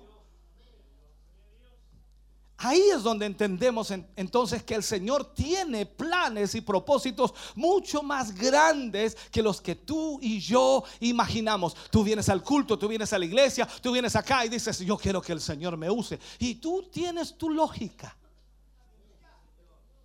Y tu lógica dice que cuando Él te use, tú vas a hablar algunas palabras y la gente va a ser tocada, ministrada, algunos van a llorar y eso va a ser lindo, maravilloso. Vas a cantar y la gente va a ser tocada, vas a predicar y la gente va a ser tocada. Esa es tu lógica. Y el Señor dice, no, yo voy a ir más allá de eso.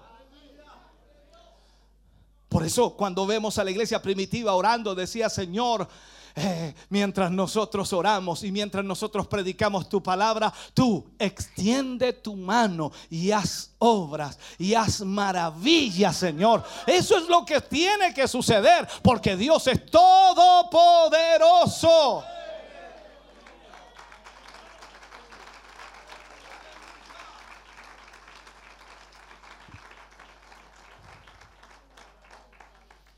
Qué rápido pasa el tiempo, hermano. Uf, yo no sé hasta qué hora vamos a estar aquí con esto. Luego aparece allí el centro de esta historia, que es la pesca milagrosa, ¿no? Pedro obedece, lleva la barca más a lo profundo y el Señor le dice que eche la red.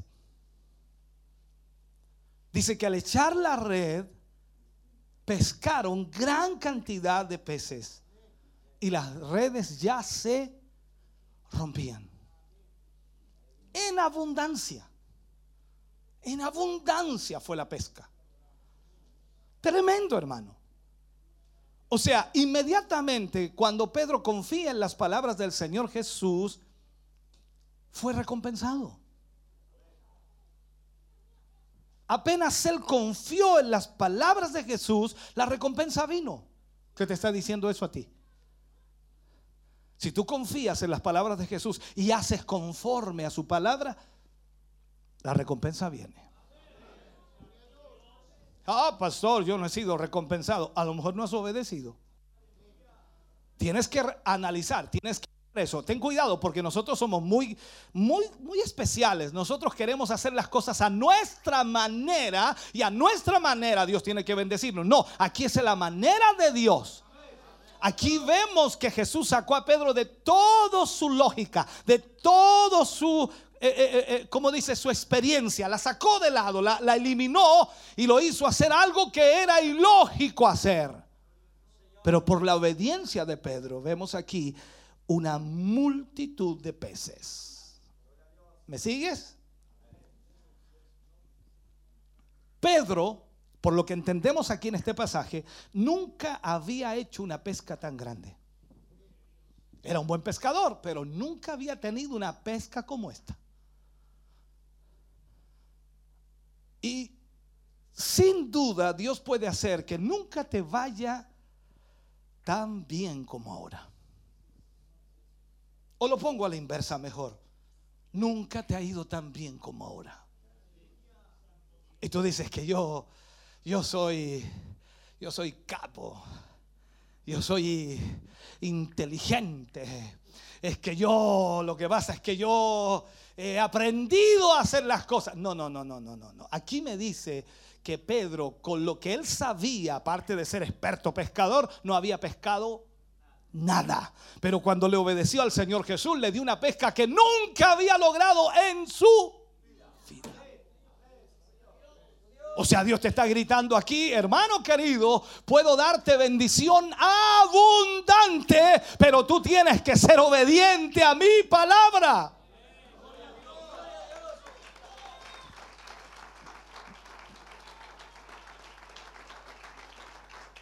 Aquí vemos esto en esta historia, que la multitud o la cantidad de pescados sobrepasaba totalmente lo que Pedro pensaba. Las expectativas de Pedro fueron superadas.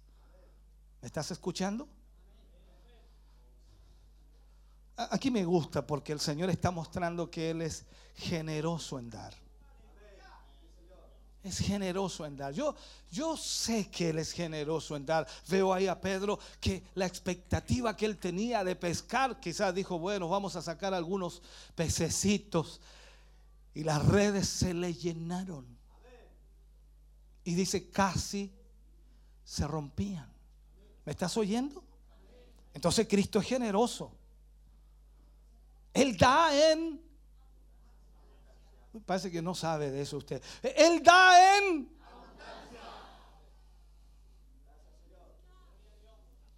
¿Qué es lo que hace Jesús aquí? Al llevar a Pedro, bogando mar adentro, a la parte más profunda, para que eche la red, lo que el Señor está haciendo aquí es sencillamente llevar a Pedro una pesca milagrosa y Jesús le hace sentir el poder que Jesús tiene, el poder que Él tiene, escúcheme bien, de colmar nuestras necesidades, de suplir nuestras necesidades. Jesús es poderoso para suplir nuestras necesidades y Él lo único que espera es que usted y yo le obedezcamos a su palabra para que Él supla nuestras necesidades. Oh, gloria a Dios. Jesús le hace entender a Pedro aquí cuando las redes se llenan, se llenan totalmente, es que en Jesús encuentra todo creyente la solución de todos sus problemas y la satisfacción de todas las aspiraciones que podamos tener en esta tierra y lo invita a unirse definitivamente, únicamente a Jesús y su propósito para que de esa manera la gloria de Dios esté sobre su vida. Yo sé que no tengo el tiempo para profundizar, pero estoy recibiendo una cantidad de cosas aquí, hermano. Uh, Dios. Parece que van a salir varios mensajes de aquí.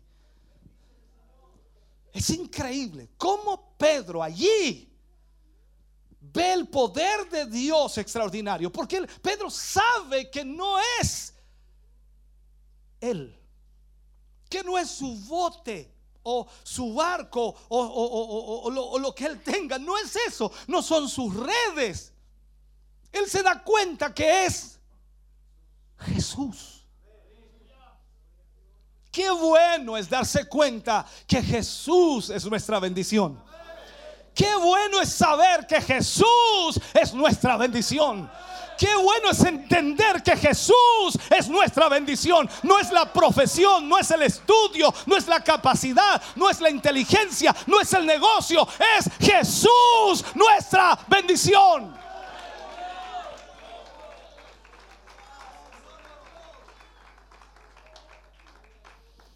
Oh, bendito Dios.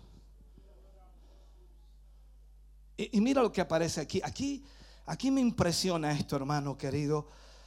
Yo no sé, no sé si lo aplicaré correctamente, pero aparece esto. Yo no sé, ya ni me acuerdo en qué versículo, pero dice que cuando las redes se llenaron y ya se rompían, Pedro llamó a la otra barca a sus amigos. Ya, y como dice el versículo, pidieron por señas a sus compañeros que estaban en la otra barca que vinieran a qué? Ayudarlos. Ahí dice el versículo 7, ayudarles y vinieron. Y mira, y llenaron. Oiga, algo, algo estaba pasando porque ya la barca de Pedro se le rompían las redes, llamó a sus amigos, llenaron ambas barcas de tal manera que se de tal manera que sé. De tal manera que sé.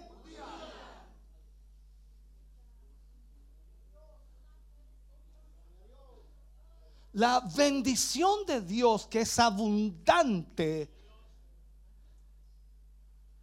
Tienes que tener mucho cuidado con eso. Pedro estaba experimentando aquí una bendición extraordinaria, tremenda, única una pesca milagrosa. Pero aquí nos está enseñando el Señor que debemos tener cuidado con hundirnos por el volumen de la bendición. ¿Estás oyéndome? Ellos piden por señas que vengan sus amigos, sus compañeros, para que les ayuden para que las redes no se rompan y pierdan la bendición.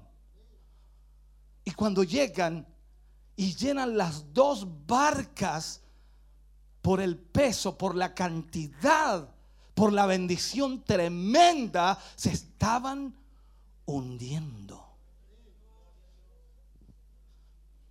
La bendición que Dios le entregó a Pedro en esta pesca milagrosa fue tan grande que tuvo que pedir ayuda a sus amigos.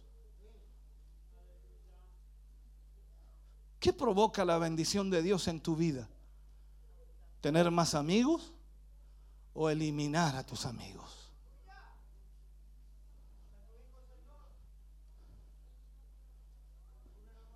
¿Qué pasa cuando Dios te bendice a ti? Abundantemente. ¿Tienes más amigos o empiezas a cortar a tus amigos?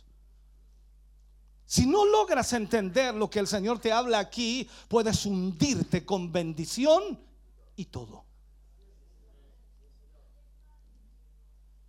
Quiero que entiendas esto, hermano querido.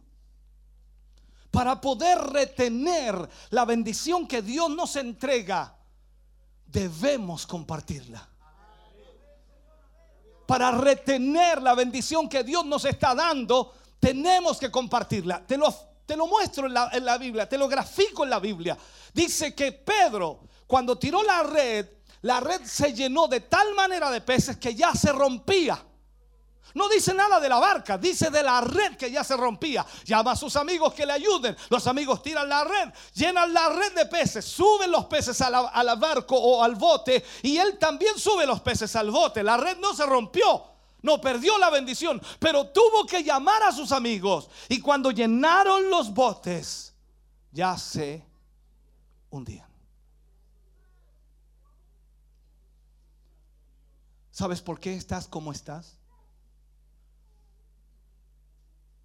¿Sabes por qué estás tan lejos de Dios hoy? Porque un día Dios te bendijo. Y la bendición fue abundante fue tremenda, fue maravillosa, pero no supiste mantenerla. No supiste retenerla. Tus redes se rompieron porque no quisiste llamar a nadie que te ayudara. No, yo no necesito a los hermanos. Los hermanos lo único que hacen es pedir plata.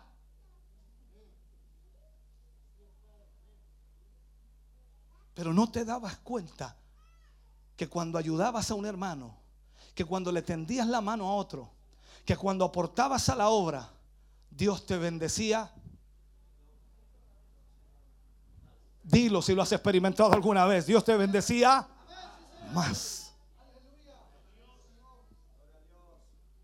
Pero dejaste de hacerlo y automáticamente, en vez de compartir la bendición que Dios tenía para darte más, tu red comenzó a romperse y te comenzaste a hundir.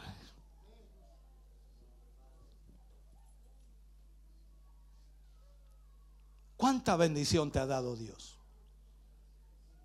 Mira todas las áreas de tu vida. ¿Cuánta bendición te ha dado Dios? Y es posible que te estés hundiendo. ¿Cómo, pastor, cómo puede ser posible que la bendición de Dios me hunda? Si Dios me bendice para levantarme, para animarme. Pero aquí me está enfocando la palabra que si Pedro no hubiera llamado a sus amigos, si no llama a la otra barca, Pedro pierde toda la bendición.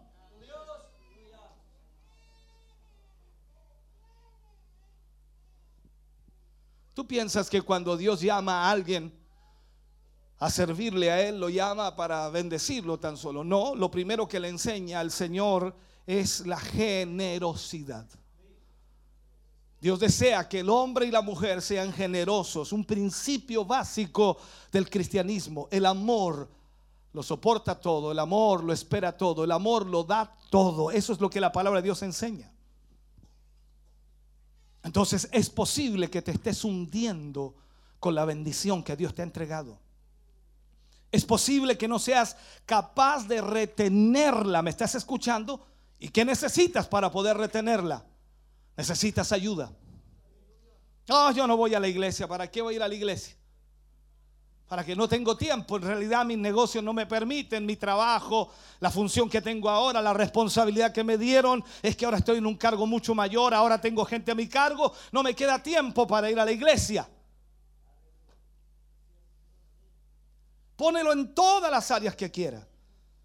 Pero ¿qué necesitas? Ayuda. No puedes solo. Pedro no podía solo.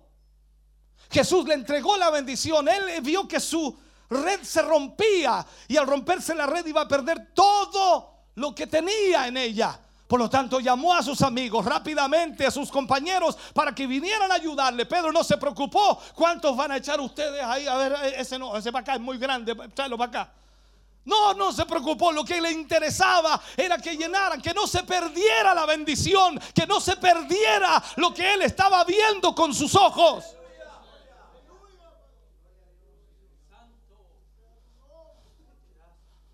Te hundirás si no pides ayuda. ¿Me estás oyendo? Necesitas con urgencia la ayuda de tus amigos. ¿Tú crees que no te hace falta la oración? Te hace falta. No tan solo a ti, te hace falta que otros también oren por ti. Es bueno que oren por ti. Es bueno que se acuerden y oren por ti. Cuando alguien te diga, estoy orando por usted, mi hermano, no lo mires con desprecio como dice, y este que está orando por mí, media cosa que está orando por mí. Da gracias a Dios que alguien está orando por ti. Porque esa es la ayuda que necesitas para que la bendición de Dios permanezca, para que no la pierdas.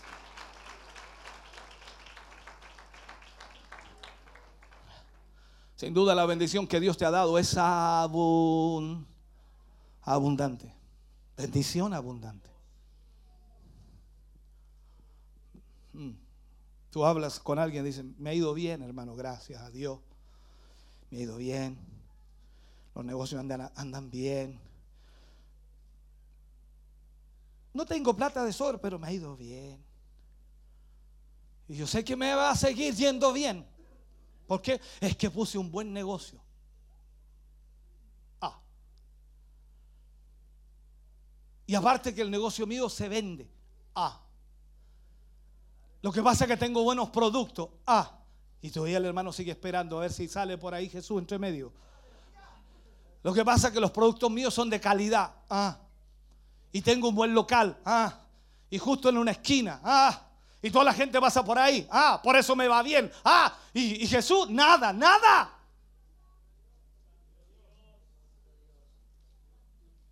Pero cuando tú te encuentras con un hermano que entiende de dónde viene la bendición, de dónde proviene, lo primero que dice, gracias al Señor, me ha ido bien, gracias al Señor que me ha ayudado, Él ha traído la bendición a mi vida, gracias a Jesús, estoy como estoy hoy día y soy lo que soy y tengo lo que tengo.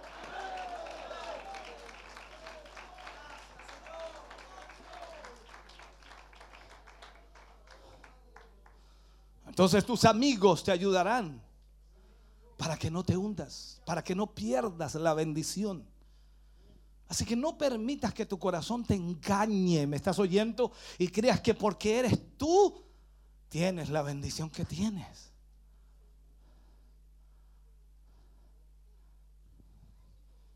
Siempre debes saber y debemos saber que es Dios quien pone la bendición en nuestra vida. Y para conservarla, dos cosas importantes. Obedecer al Señor y compartir.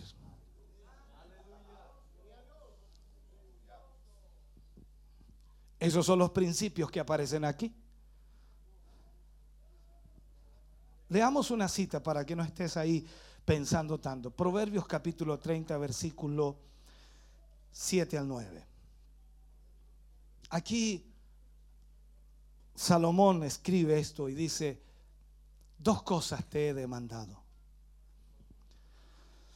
No me las niegues antes que muera. Vanidad y palabra mentirosa aparta de mí. No me des pobreza ni riqueza. Manténme del pan necesario. No sea que me sacie, o sea, si me das mucho, me sacie y te niegue. Y diga, ¿quién es Jehová? O, que siendo pobre, hurte y blasfeme el nombre de mi Dios. Yo te pregunto hoy, ¿por qué te quejas? ¿Cuál es tu posición? ¿O estás arriba o estás abajo?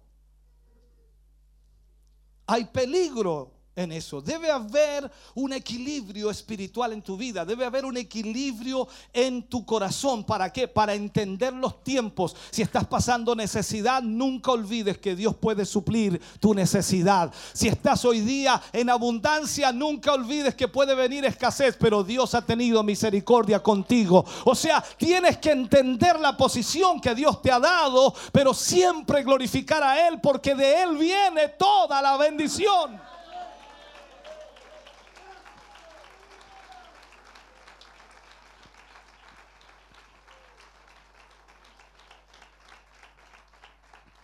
Ahora, miremos a Pedro en esta historia. ¿Qué pasó cuando Pedro vio esto? La pesca milagrosa, la cantidad de peces, la red rompiéndose. Llama a sus amigos, llenan las barcas y las barcas ya se hundían. Cuando ve esto, Pedro, escúcheme bien, se siente un pecador. Pedro se siente un pecador. Vio, la, vio el, poder, el milagro de Dios allí presente. Y ante eso Pedro se siente un pecador y le dice al Señor, Señor, aléjate de mí. Aléjate de mí que soy un pecador. O sea, Simón, Simón Pedro, aquí siente en su conciencia de que no puede estar ante el Señor, ante algo tan divino, ante algo tan santo, ante algo tan poderoso.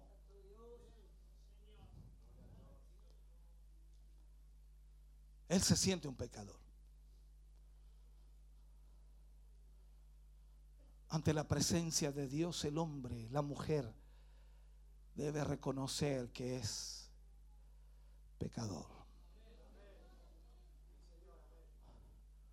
Tú no puedes venir a este lugar, ni yo puedo venir a este lugar con tanta pompa y, pensar que somos grandes. Cuando el único grande y poderoso es el Señor.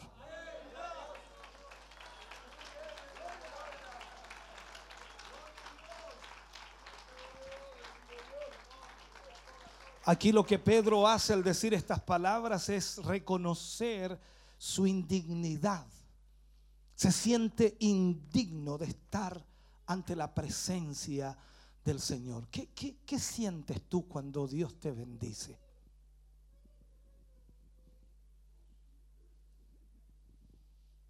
Algunos mezclan el gozo con el orgullo y la pompa y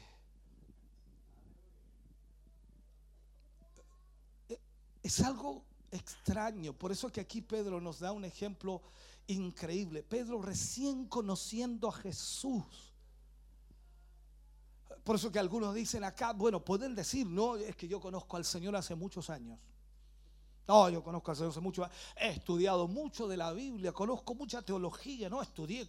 Todas las, todas instrucciones y, la- y las enseñanzas que me dieron las conozco al revés y al derecho, así que ¿qué me van a enseñar a mí?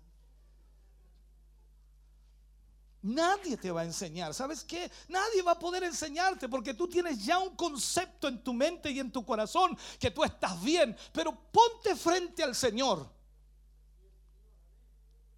Si estuviéramos físicamente frente al Señor ahora mismo, ¿Qué le pasó a Juan en la isla de Pasmo cuando leemos el libro de Apocalipsis? Dice que cuando el Señor apareció frente a él, dice que cayó como muerto a sus pies. Estamos hablando de Juan el amado, del que caminó con Jesús, del que estuvo tres años y medio con él, de aquel que se recostaba en su seno, cayó como muerto a sus pies. Tú y yo no. Un orgullo tremendo. Poco más saludamos a, al Señor Jesús "Oh, como compadre. Jesús es mi compadre. Quiero que entiendan, no, no. Aquí, aquí la palabra nos enseña algo diferente, la humildad que tuvo este hombre de reconocerse pecador, de entender que estaba frente a Dios mismo, que estaba frente al Señor, que estaba frente al Maestro y él se sentía pecador. Él decía, soy indigno de que Él esté conmigo aquí en mi barca.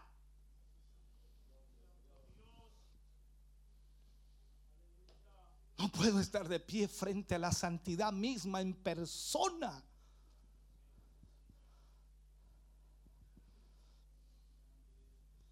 Por eso ante el llamado de Dios es normal, o mejor dicho, debiera ser natural que la persona se sienta completamente indigno de ser llamado por el Señor. Pero cuando tú ves a la gente pelear por una responsabilidad, por un cargo o por un llamamiento, ya no es, es, es un problema serio. Es un problema serio porque esa persona debería estar diciendo, Señor, yo no, ¿cómo me vas a llamar a mí, Señor, si yo soy pecador? Yo no sirvo para esto, Señor, no soy lo peor. No, no, Señor, yo no sirvo. Hay otros mejores que yo, Señor.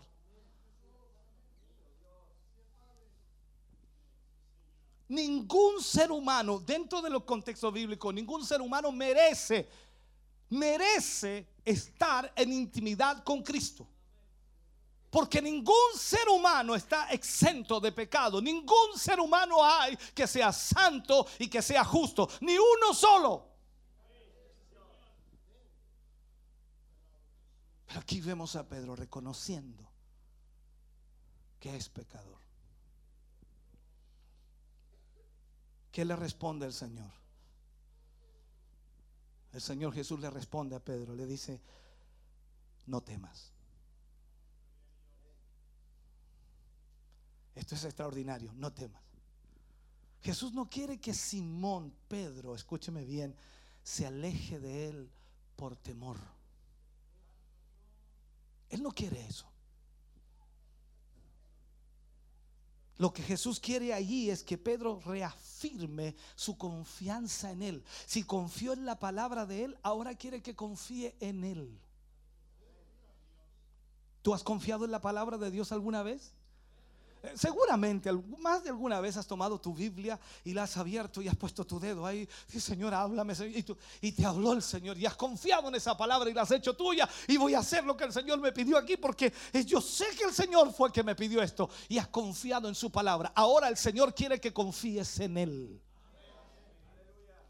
Si confiaste en su palabra y su palabra fue fiel a lo que Dios quería y Dios se glorificó en tu vida, Dios mostró su mano poderosa sobre tu vida, ahora Él espera que confíes en Él.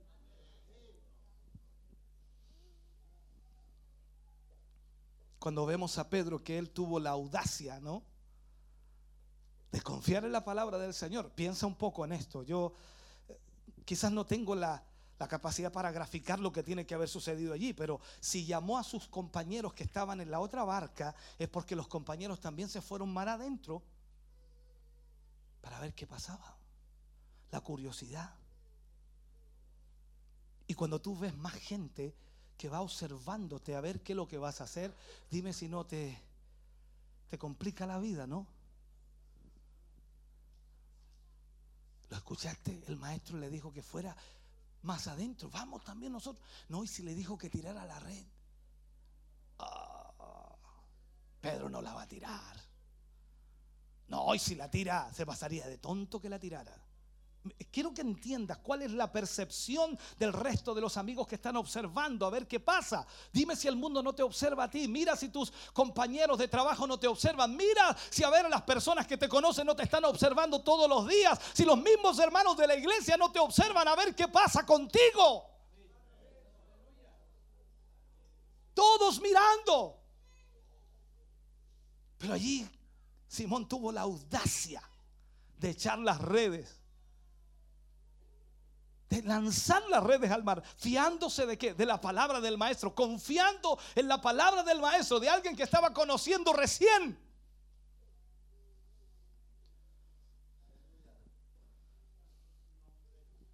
Ahora, habiendo visto el milagro, ahora, habiendo visto eso tan extraordinario de la mano del Señor, tenía que tener la audacia de permanecer ahora en la compañía de Jesús, fiándose de la palabra alentadora de Jesús.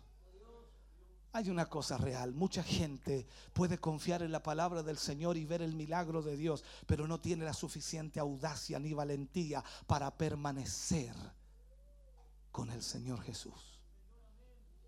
Por eso tú vas a ver a un montón de gente que recibe el milagro y desaparece. Recibe la bendición de Dios y desaparece. Está un tiempo y desaparece porque no tiene la audacia ni el valor para estar constantemente con el Señor Jesús. Ahora tenía Pedro que tener la audacia para estar en compañía de Jesús, fiándose siempre de la palabra de Jesús. Por lo tanto, el saberse pecador y acompañar a Jesús no detuvo a Pedro. Él confió. ¿Sabes tú en la vocación, en el llamado de Dios a las personas? El Señor Jesús nunca le quita a nadie su realidad de pecador.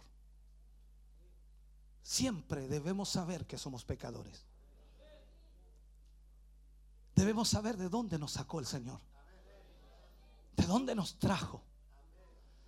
Y cuando tú miras hacia atrás, entonces ves de dónde te sacó el Señor. Tú lo único que puedes es agradecer a Dios por su gran misericordia. No siendo merecedor de tal amor, Él te rescató. Por eso aquí está eh, la fuerza para poder corresponder al llamamiento y a pesar de las faltas del pecado en nuestra vida y de la indignidad del presente, nosotros vamos a tener que tener el valor de permanecer en presencia de Dios porque Él es el único que puede perdonarnos, Él es el único que puede limpiarnos, es el único que puede sobrellevar nuestras cargas.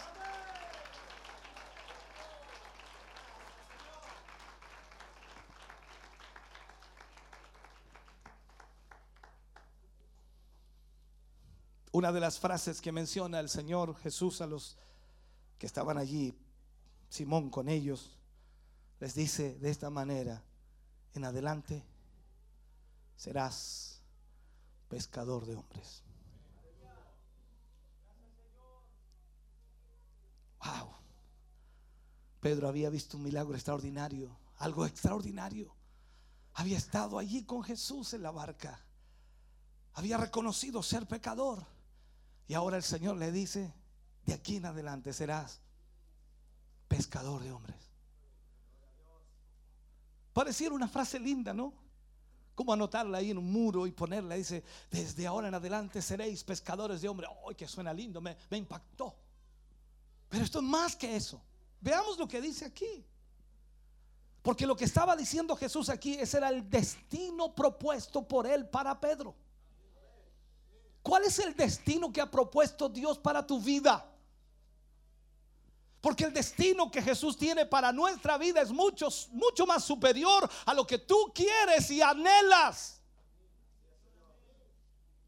Tú puedes anhelar muchas cosas en tu vida cotidiana, diaria, en tu empresa, tu trabajo, lo que haces, en fin. Y tú puedes anhelar muchas cosas. Pero lo que tiene el Señor Jesús como destino para tu vida es superior a todo oficio, es superior a toda empresa, es superior a todo lo que tú puedas imaginar. Y Jesús le dice aquí a Pedro, en adelante, de aquí en adelante, seréis pescadores de hombres.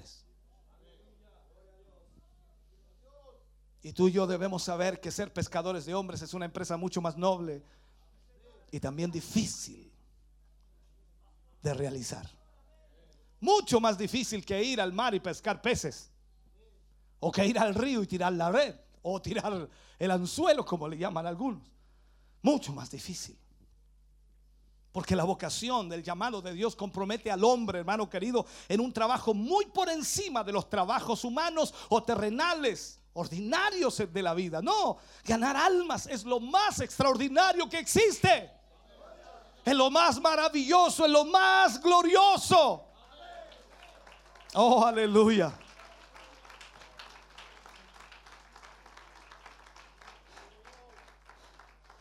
Por eso el Señor lo que hace es agarrar a un hombre, convertirlo, regenerarlo, transformarlo, santificarlo y luego enviarlo para que pueda salvar almas. Aleluya. Y ahí estaba Pedro. Imagínate que Jesús le dice, de ahora en adelante seréis pescadores de hombres. ¿Qué entiende Pedro de eso? ¿Por qué le dice así el Señor? Claro, dándole a entender que lo que Pedro hacía era pescar peces, entonces qué bueno. ¿Le iba bien? Claro que le iba bien en muchos momentos. Y vio lo que Jesús o con Jesús podía suceder. Si él tuvo la mejor pesca que había existido en la vida de pescador, con Jesús, entonces significa que si ahora Él va a pescar hombres, significa que el Señor Jesús le va a dar una cosecha de almas increíble.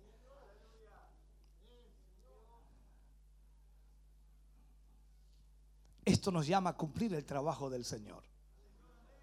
Nos llama a esforzarnos para hacer la voluntad del Señor. Porque al final se transforma en un trabajo milagroso. Oh, sí, claro que sí. Así como cantaba el coro, milagroso. Porque se transforma en algo extraordinario cuando vemos a las personas tocadas por el poder de Dios, impactadas por el Espíritu Santo, eh, dejando su vida de maldad y de pecado por una transformación del toque de Dios. Hermano querido, es, es, es extraordinario. Y déjame terminar, si puedo terminar. ¿Me permites terminar? La última frase que se lee en estos versículos es sorprendente. Y dice, y lo dejaron todo y siguieron a Jesús. Lo dejaron todo y siguieron a Jesús. ¿Puedes poner esa frase, hermano? Y dice, cuando trajeron a tierra las barcas, ¿con qué venían las barcas? Con los peces, llenitas. Cuando trajeron a tierra las barcas, dejándolo todo, le siguieron. ¿Qué dejaron? Las barcas, los peces, todo. Aquí es donde tu corazón dice, no, no, yo, yo, no, no, yo no podría. Tienes toda la razón, tú no podrías. Pero Pedro que tuvo un encuentro con el Señor. Pedro que confió en la palabra de Jesús. Pedro que obedeció y vio el milagro de la multiplicación de peces allí. Cómo él pudo tener una pesca milagrosa como nunca antes en su vida la había tenido. Pedro que se sintió pecador y se humilló ante el Señor y dijo que era indigno de que él estuviera con él. Y que el Señor le dijo que no tuviera temor, porque el Señor quería usarlo a él para que fuera pescador de hombre. Pedro entendió que lo que el Señor quería que hiciera era algo mucho mayor que pescar peces.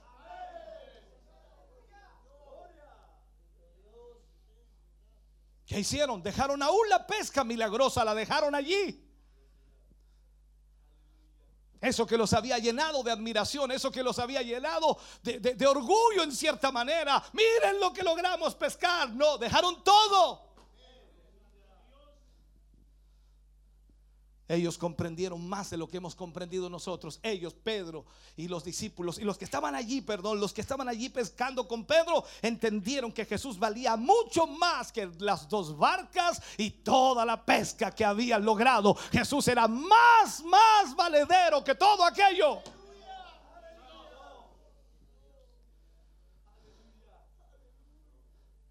Por eso que los que están destinados a ser pescadores de hombres, hermano querido, están invitados a dejarlo todo para seguir a Cristo. Entonces es ahí donde debes preguntarte si estás dejándolo todo o aún no tienes esa experiencia que Pedro tuvo. Y quizás teniendo la experiencia, tus redes se están rompiendo. Y tratas de echarlo a tu bote y te estás hundiendo. Y la bendición que Cristo mismo te entregó te está hundiendo. Porque no entiendes a lo que el Señor te está llamando. Para trabajar plenamente en la obra de la salvación de las almas, eh, hermano querido, es necesario renunciar a todo lo demás. Tú no puedes hacerlo de otra manera. Aceptar que Cristo es todo para ellos. Por eso ellos lo abandonaron todo.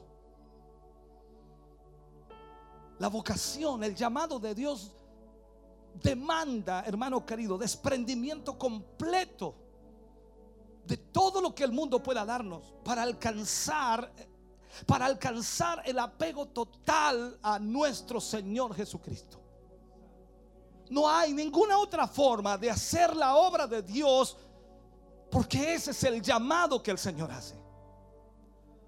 Entonces yo te pregunto en esta noche, ante esta historia, y cuando tú lees la pesca milagrosa, te vas al trasfondo y dices, aquí está, ojo, mira, mira lo que le dio a Pedro el Señor, una pesca milagrosa. Se llenaron las redes, las redes se estaban rompiendo, llamaron a sus amigos, se llenaron las barcas y hasta ahí llegas, pero fue tremenda la pesca. Pero no te das cuenta que esa misma bendición que Dios le entregó para que ellos la compartieran, por no compartirla, los está hundiendo. Todo lo que Dios te ha entregado y todo lo que Dios te ha dado, ya sea espiritual, material, todo, debes compartirlo. Si no lo haces, eso mismo te hundirá. Tienes que aceptar la ayuda de tus amigos. Por eso la palabra de Dios nos lleva siempre a que debemos, debemos como iglesia tener coinonía, comunión los unos con los otros. Amarnos unos a otros. Para que esa comunión nos lleve a entender quiénes somos. Tú puedes decir, no, yo en mi casa oro. Sí, puedes orar todo lo que quieras, pero nunca va a ser lo mismo. Oh, yo en mi casa leo la Biblia, pero nunca va a ser lo mismo. Porque cuando tú eres iglesia, no puedes estar sin la comunión de la iglesia. No permitas que la bendición que has recibido te hunda. Porque Dios no te la entregó para eso. No te dio esa bendición para eso. No permitas que el orgullo llene tu corazón y pienses que porque eres capaz, porque eres inteligente, porque eres sabio, ha sido Dios. Y Él quiere que puedas compartirla y hagas como Él quiere. Quizás en algún momento Dios te pida dejarlo todo para seguirle a Él. Y cuando llegue ese momento, entenderás que si hoy tienes apego a aquello que es tu bendición, te costará mucho. Pero si hoy entiendes de quién viene la bendición, entonces no tendrás apego a ello. Porque la bendición económica no es lo que tú buscas, sino es tener a Jesús. Él es tu bendición. Teniéndolo a Él lo tienes todo. Teniéndolo a Él tienes sanidad. Teniéndolo a Él tienes pros- prosperidad. Teniéndolo a Él tienes bendición espiritual. Teniéndolo a Él todo viene hacia tu vida.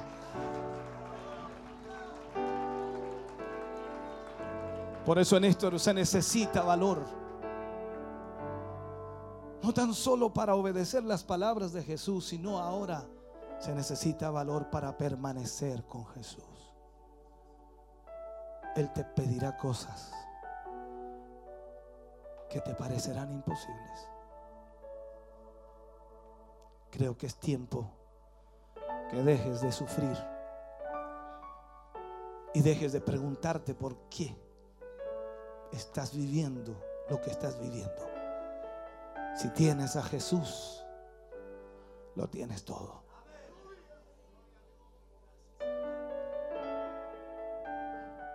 Lo que Él te pida, hazlo. Aunque la lógica humana no concuerde. Hazlo. Porque Él bendecirá tu vida.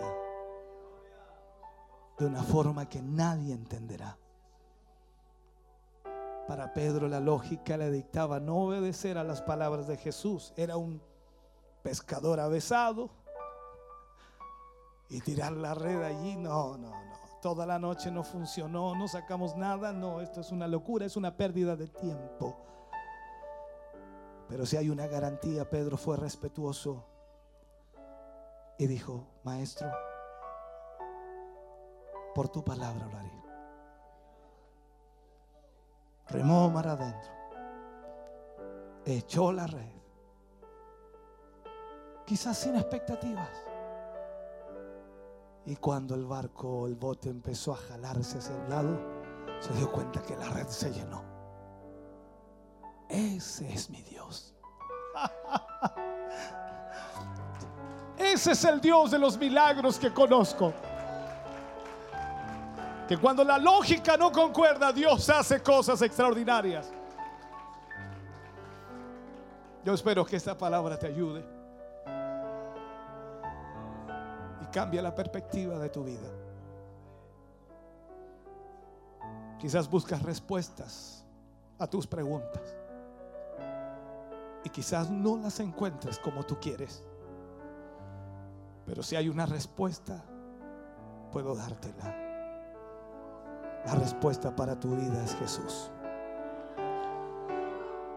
Él lo será todo para ti. Ponte de pie, por favor, en esta noche. Ponte de pie.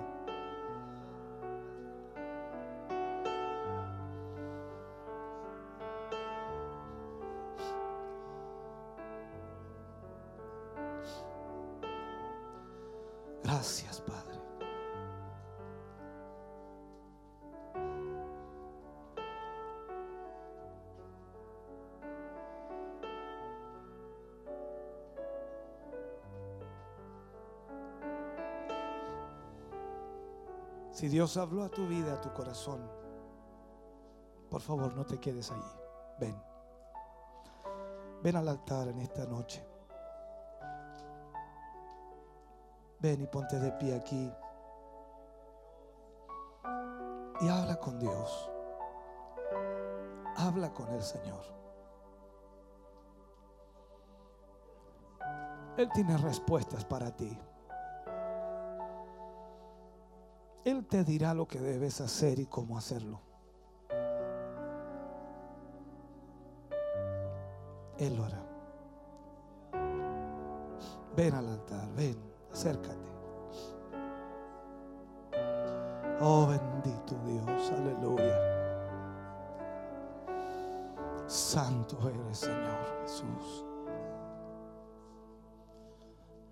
Es tiempo de volver, tiempo de confiar en el Señor, tiempo de obedecer al Señor en tu vida.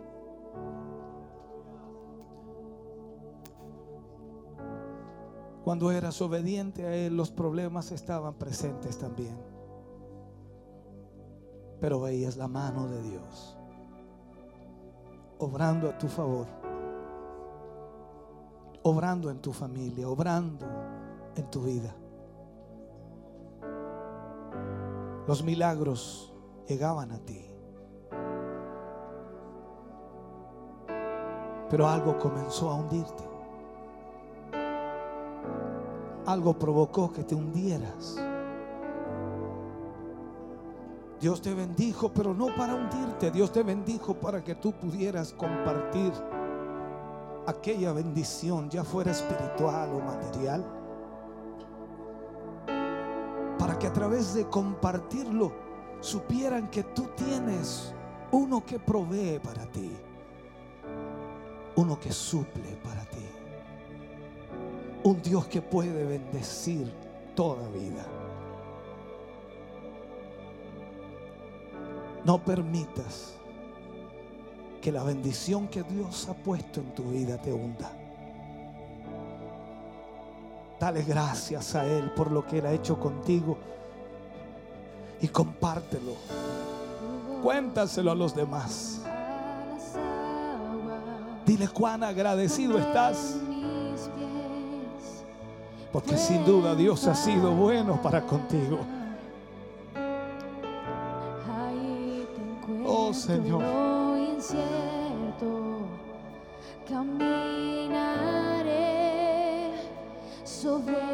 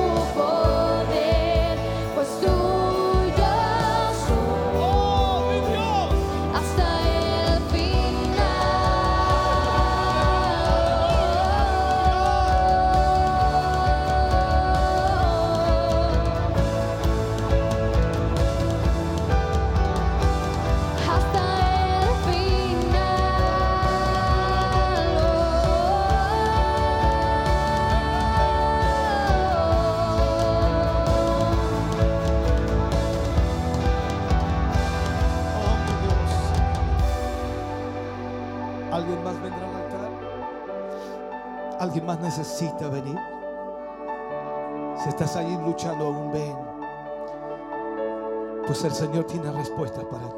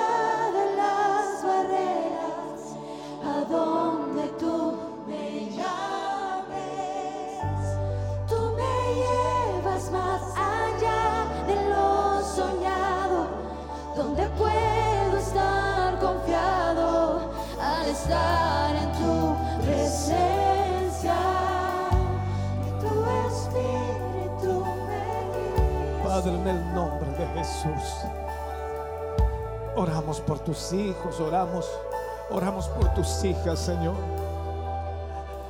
Oramos, Señor, para que tu presencia que está aquí en medio nuestro pueda confortar sus vidas. Y tal como le dijiste a Pedro, Señor, no, no temas. No temas. Señor, en esta hora tu presencia, Señor, pueda fortalecer, pueda animar, pueda levantar, pueda guiar, Señor. Trae tu palabra, Señor, a sus vidas y a sus corazones, que puedan, Señor, ser guiados por ti, mi Dios. Que tu Espíritu Santo, Señor, pueda guiar las vidas de tus hijos hoy. Restáurales. Oh Señor, restáurales. Y que la bendición que has puesto sobre sus vidas, hogares y familias, Señor, no les hundan. Guíales, Señor, enséñales, oh Dios, lo que deben hacer. Guíales, Dios mío, cómo deben actuar. Padre, enséñales, oh Dios mío, cómo administrar lo que tú has puesto en sus manos. Señor, en el nombre de Jesús, pedimos, Señor, que tú dotes de sabiduría y capacidad sus vidas. Pero por sobre todas las cosas, Señor, que confíen en tu palabra. Que sean obedientes a ti, Señor. Para que de esa manera la bendición tuya permanezca. Padre, en el nombre de Jesús. Pedimos tu bendición sobre tus hijos, sobre tus hijas. Ayúdales, oh Dios, para que tu presencia les guíe cada día. En el nombre de Jesús lo pedimos. En el nombre de Jesús, para tu gloria, Señor. Para tu gloria, mi Dios. Aleluya. Oh Dios. Bendito Dios. Oh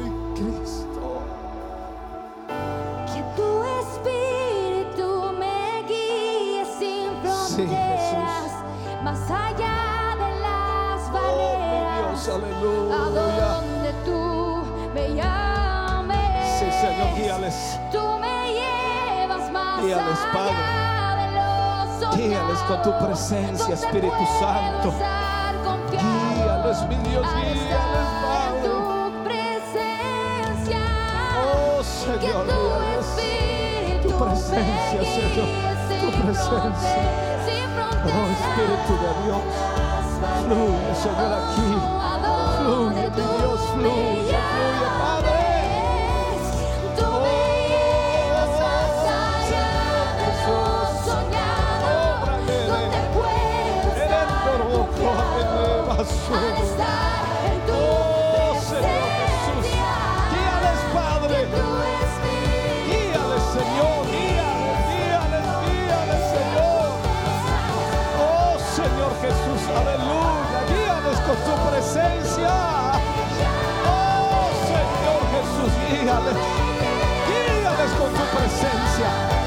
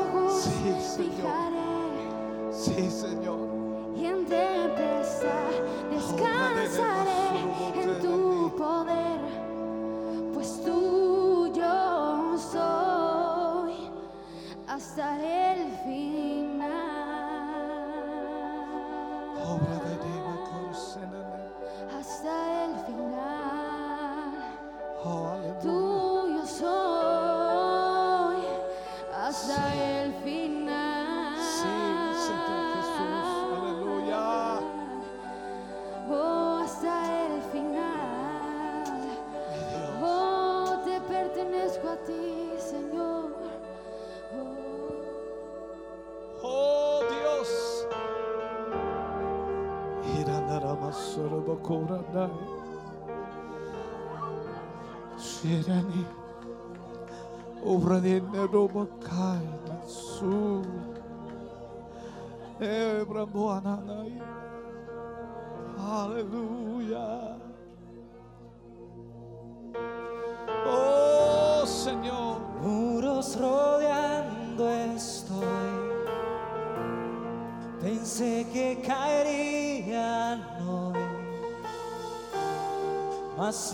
me has fallado, Dios. Aleluya. La espera terminará. Sé que has vencido ya.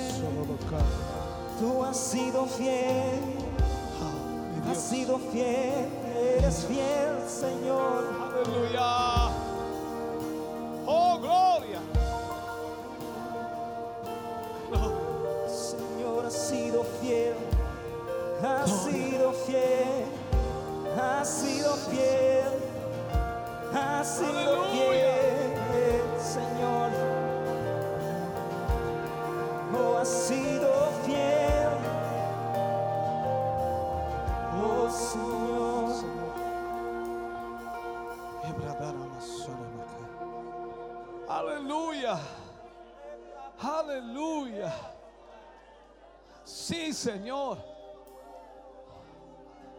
Hay presencia de Dios aquí, hermano querido. Hay presencia de Dios aquí hoy. Oh Señor Jesús, aleluya.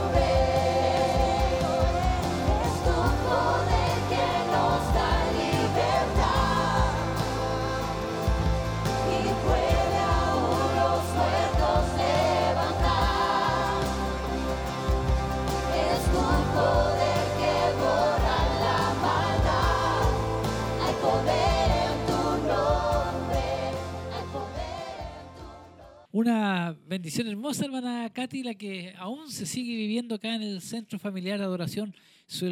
Un mensaje también bonito, hermoso y de mucha bendición donde el Señor nos mostraba y nos hablaba con respecto a su palabra que tengo por aquí el tema, eh, bendiciones. Bendición abundante. Bendición es el mensaje que nuestro obispo estuvo ministrando en esta tarde, en esta noche ya, que sin duda ha sido una bendición para nosotros y también creemos que para aquellos que están a través de la sintonía han podido recibir su parte, han sido bendecidos y nos hace recordar que todo lo que tenemos es gracias a la misericordia que Dios ha tenido con nosotros.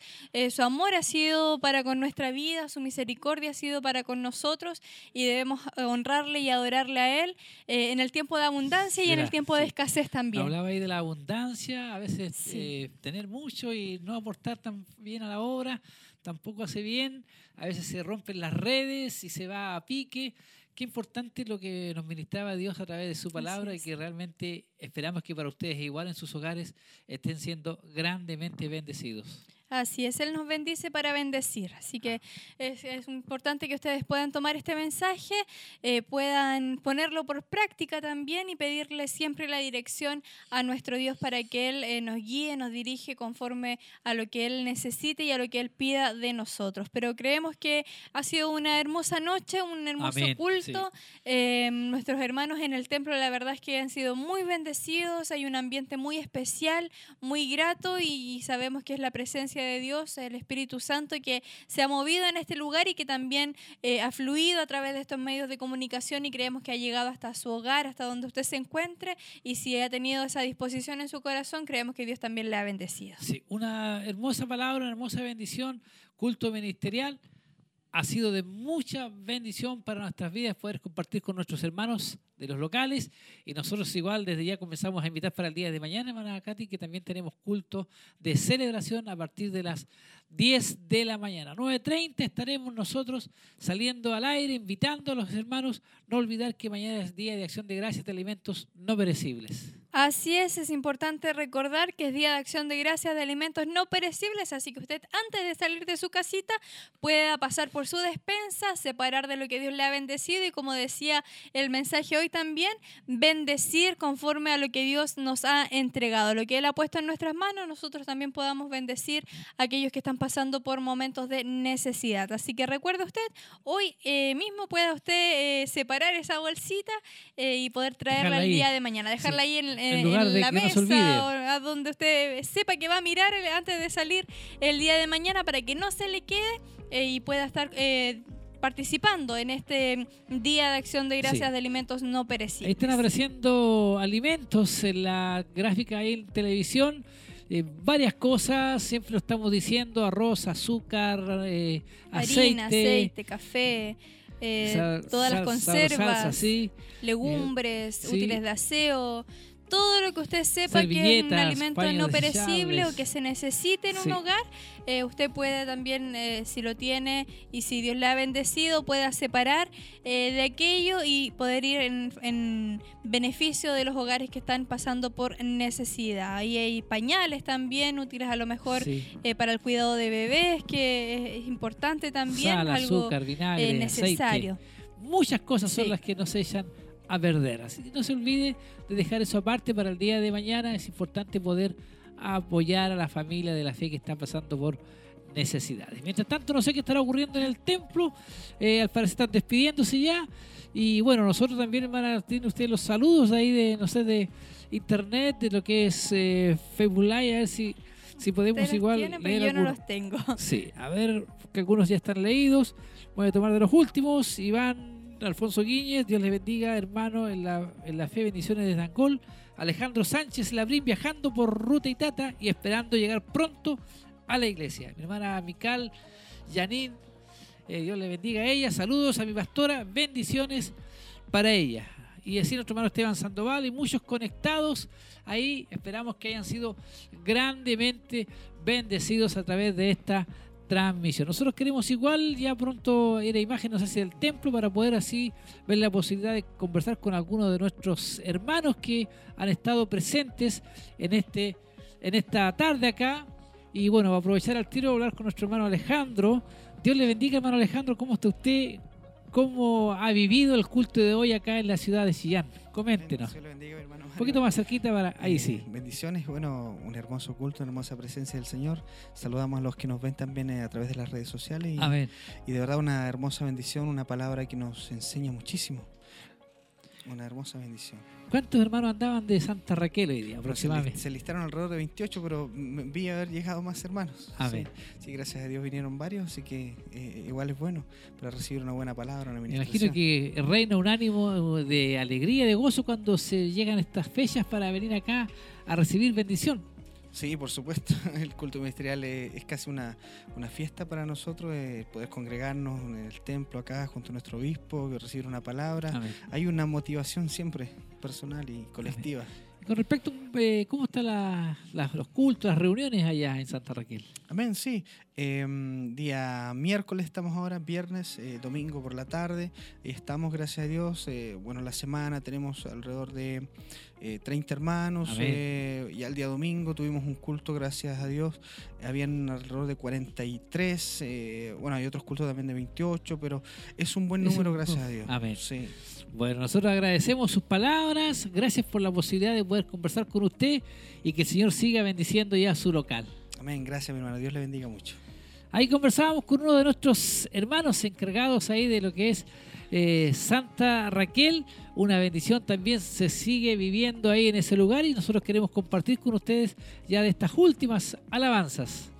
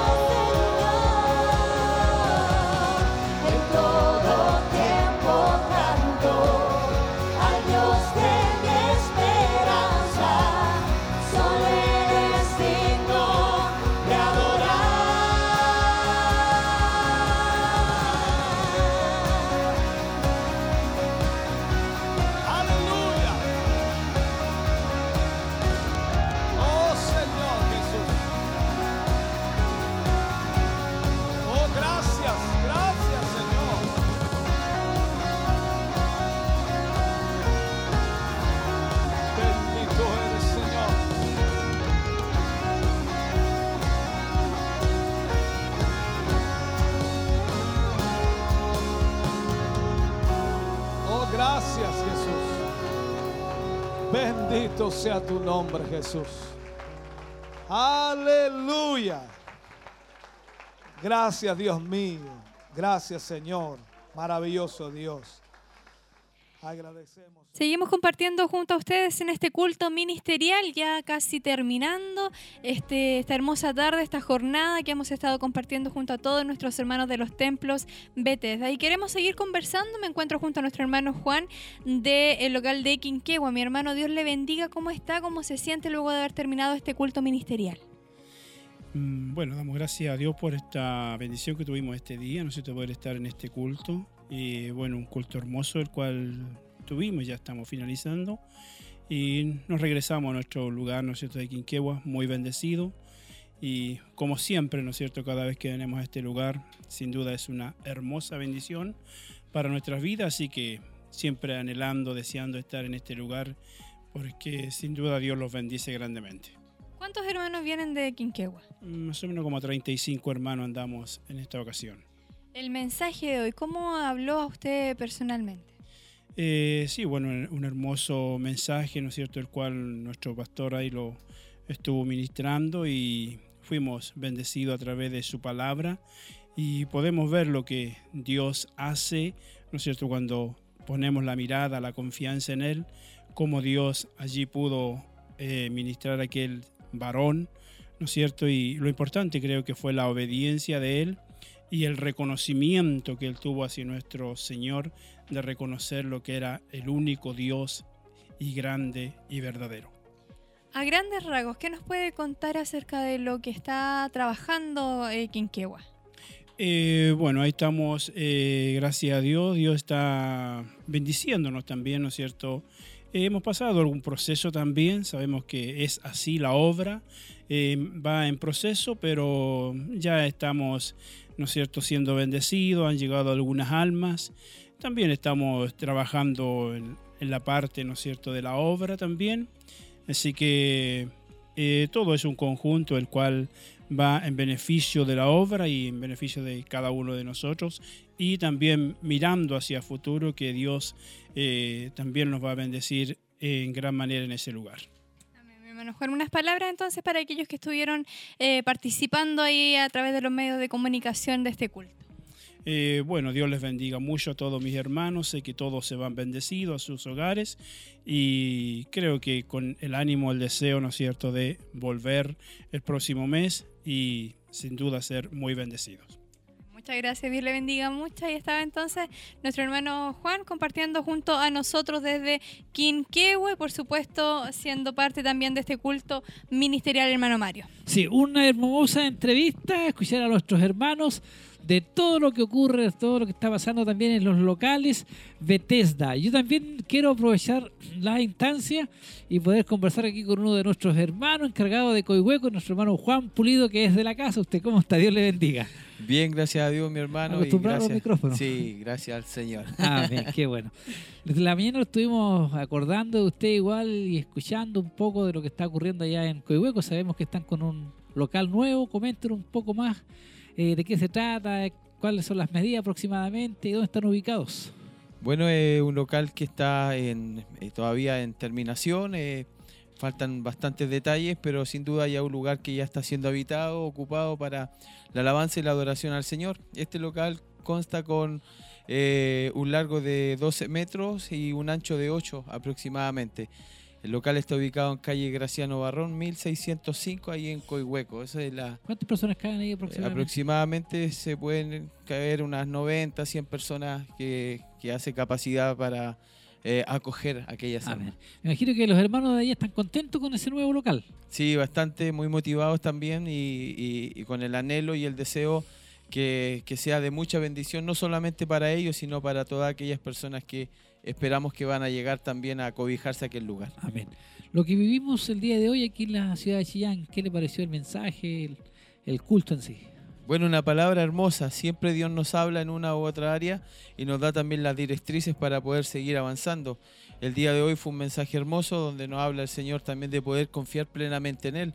Sin duda nuestra fuerza, nuestras capacidades, nada pueden lograr si no es por la voluntad del Señor. como decía la palabra, la bendición del Señor está para cada uno de nosotros. Y a veces Dios nos hace pasar, mi hermano, por diferentes procesos para poder también mm, eh, ver y reconocer que todo lo que nosotros poseemos, lo que tengamos o lo que podamos alcanzar, todo proviene de su mano. Solo confiar en Él. Y el culto, Amén. hermoso. Amén. ¿Cuántos hermanos andaban de aproximadamente de Coihueco? Teníamos una lista de 22 hermanos que hoy día asistían al culto el día de hoy. Amén. Le agradecemos sus palabras, mi hermano Juan. Dios le bendiga y aproveche también de saludar a los hermanos y amigos que están a través de la sintonía. Bien, dar gracias al Señor por esta, por esta invitación, por cedernos los micrófonos también. Amén. Y motivar a todos los hermanos que nos escuchan a poder buscar del Señor, a poder congregarse y a poder venir a alimentarse de esa palabra que nos bendice. Amén. Muchas gracias, hermano Amén. Juan. Ahí palabra de nuestro hermano Juan Pulido, encargado de lo que es Coihueco. Está en un templo eh, nuevo, remodelado. Y bueno, nuestro pastor, nuestro obispo Alfonso Montesinos, despidiéndose de los hermanos que están presentes en esta noche acá en la ciudad de Chillán. Contento por todo lo vivido, hermana Katy. Realmente una bendición. Así es, sin duda hemos sido bendecidos en esta tarde y nuestros hermanos también quienes han participado acá en el templo y también a la distancia, sabemos que Dios les ha bendecido. Es lo que creemos, es lo que esperamos y por supuesto eh, nos sabemos que, que la presencia de Dios ha podido ir a través de estos Sí. medios de comunicación. Nuestro hermano Marco Sepúlveda, bendiciones. David Kuhn llegó hace poco ese saludo. Y nosotros igual comenzamos ya, hermana Katy, a despedirnos, invitarles para mañana, culto de celebración, 9.30, RCN invita, y a las 10 de la mañana ya culto, le entregamos toda la bendición ahí. Venga mañana y no olvidarse nuevamente. Así es, Día de Acción de Gracias de Alimentos No Perecibles el día de mañana dentro del culto de celebración. Sí, y nosotros también eh, saber que tenemos eh, Spotify, también puede tener usted en su celular y escuchar la transmisión del culto, puede escuchar lo que se vivió, eh, todo eso lo puede tener también desde su celular y saber o quiere escuchar nuevamente el mensaje. Así es, el culto de hoy se sube a Spotify, así que usted puede encontrarlo y puede estar eh, escuchándolo y reviviendo nuevamente cada una de las transmisiones. Sí, bueno, yo un agrado, hermana Katy, haber estado durante todo el día acá trabajando para la obra del Señor junto a usted y bueno, que todos nuestros hermanos sean bendecidos. Así es, es lo que esperamos. Eh, en nombre de todo el equipo de RCN, les deseamos que tengan una muy buena noche, que Dios les bendiga y no olviden el día de mañana encontrarnos acá en el culto de celebración. Dios les bendiga. Amén.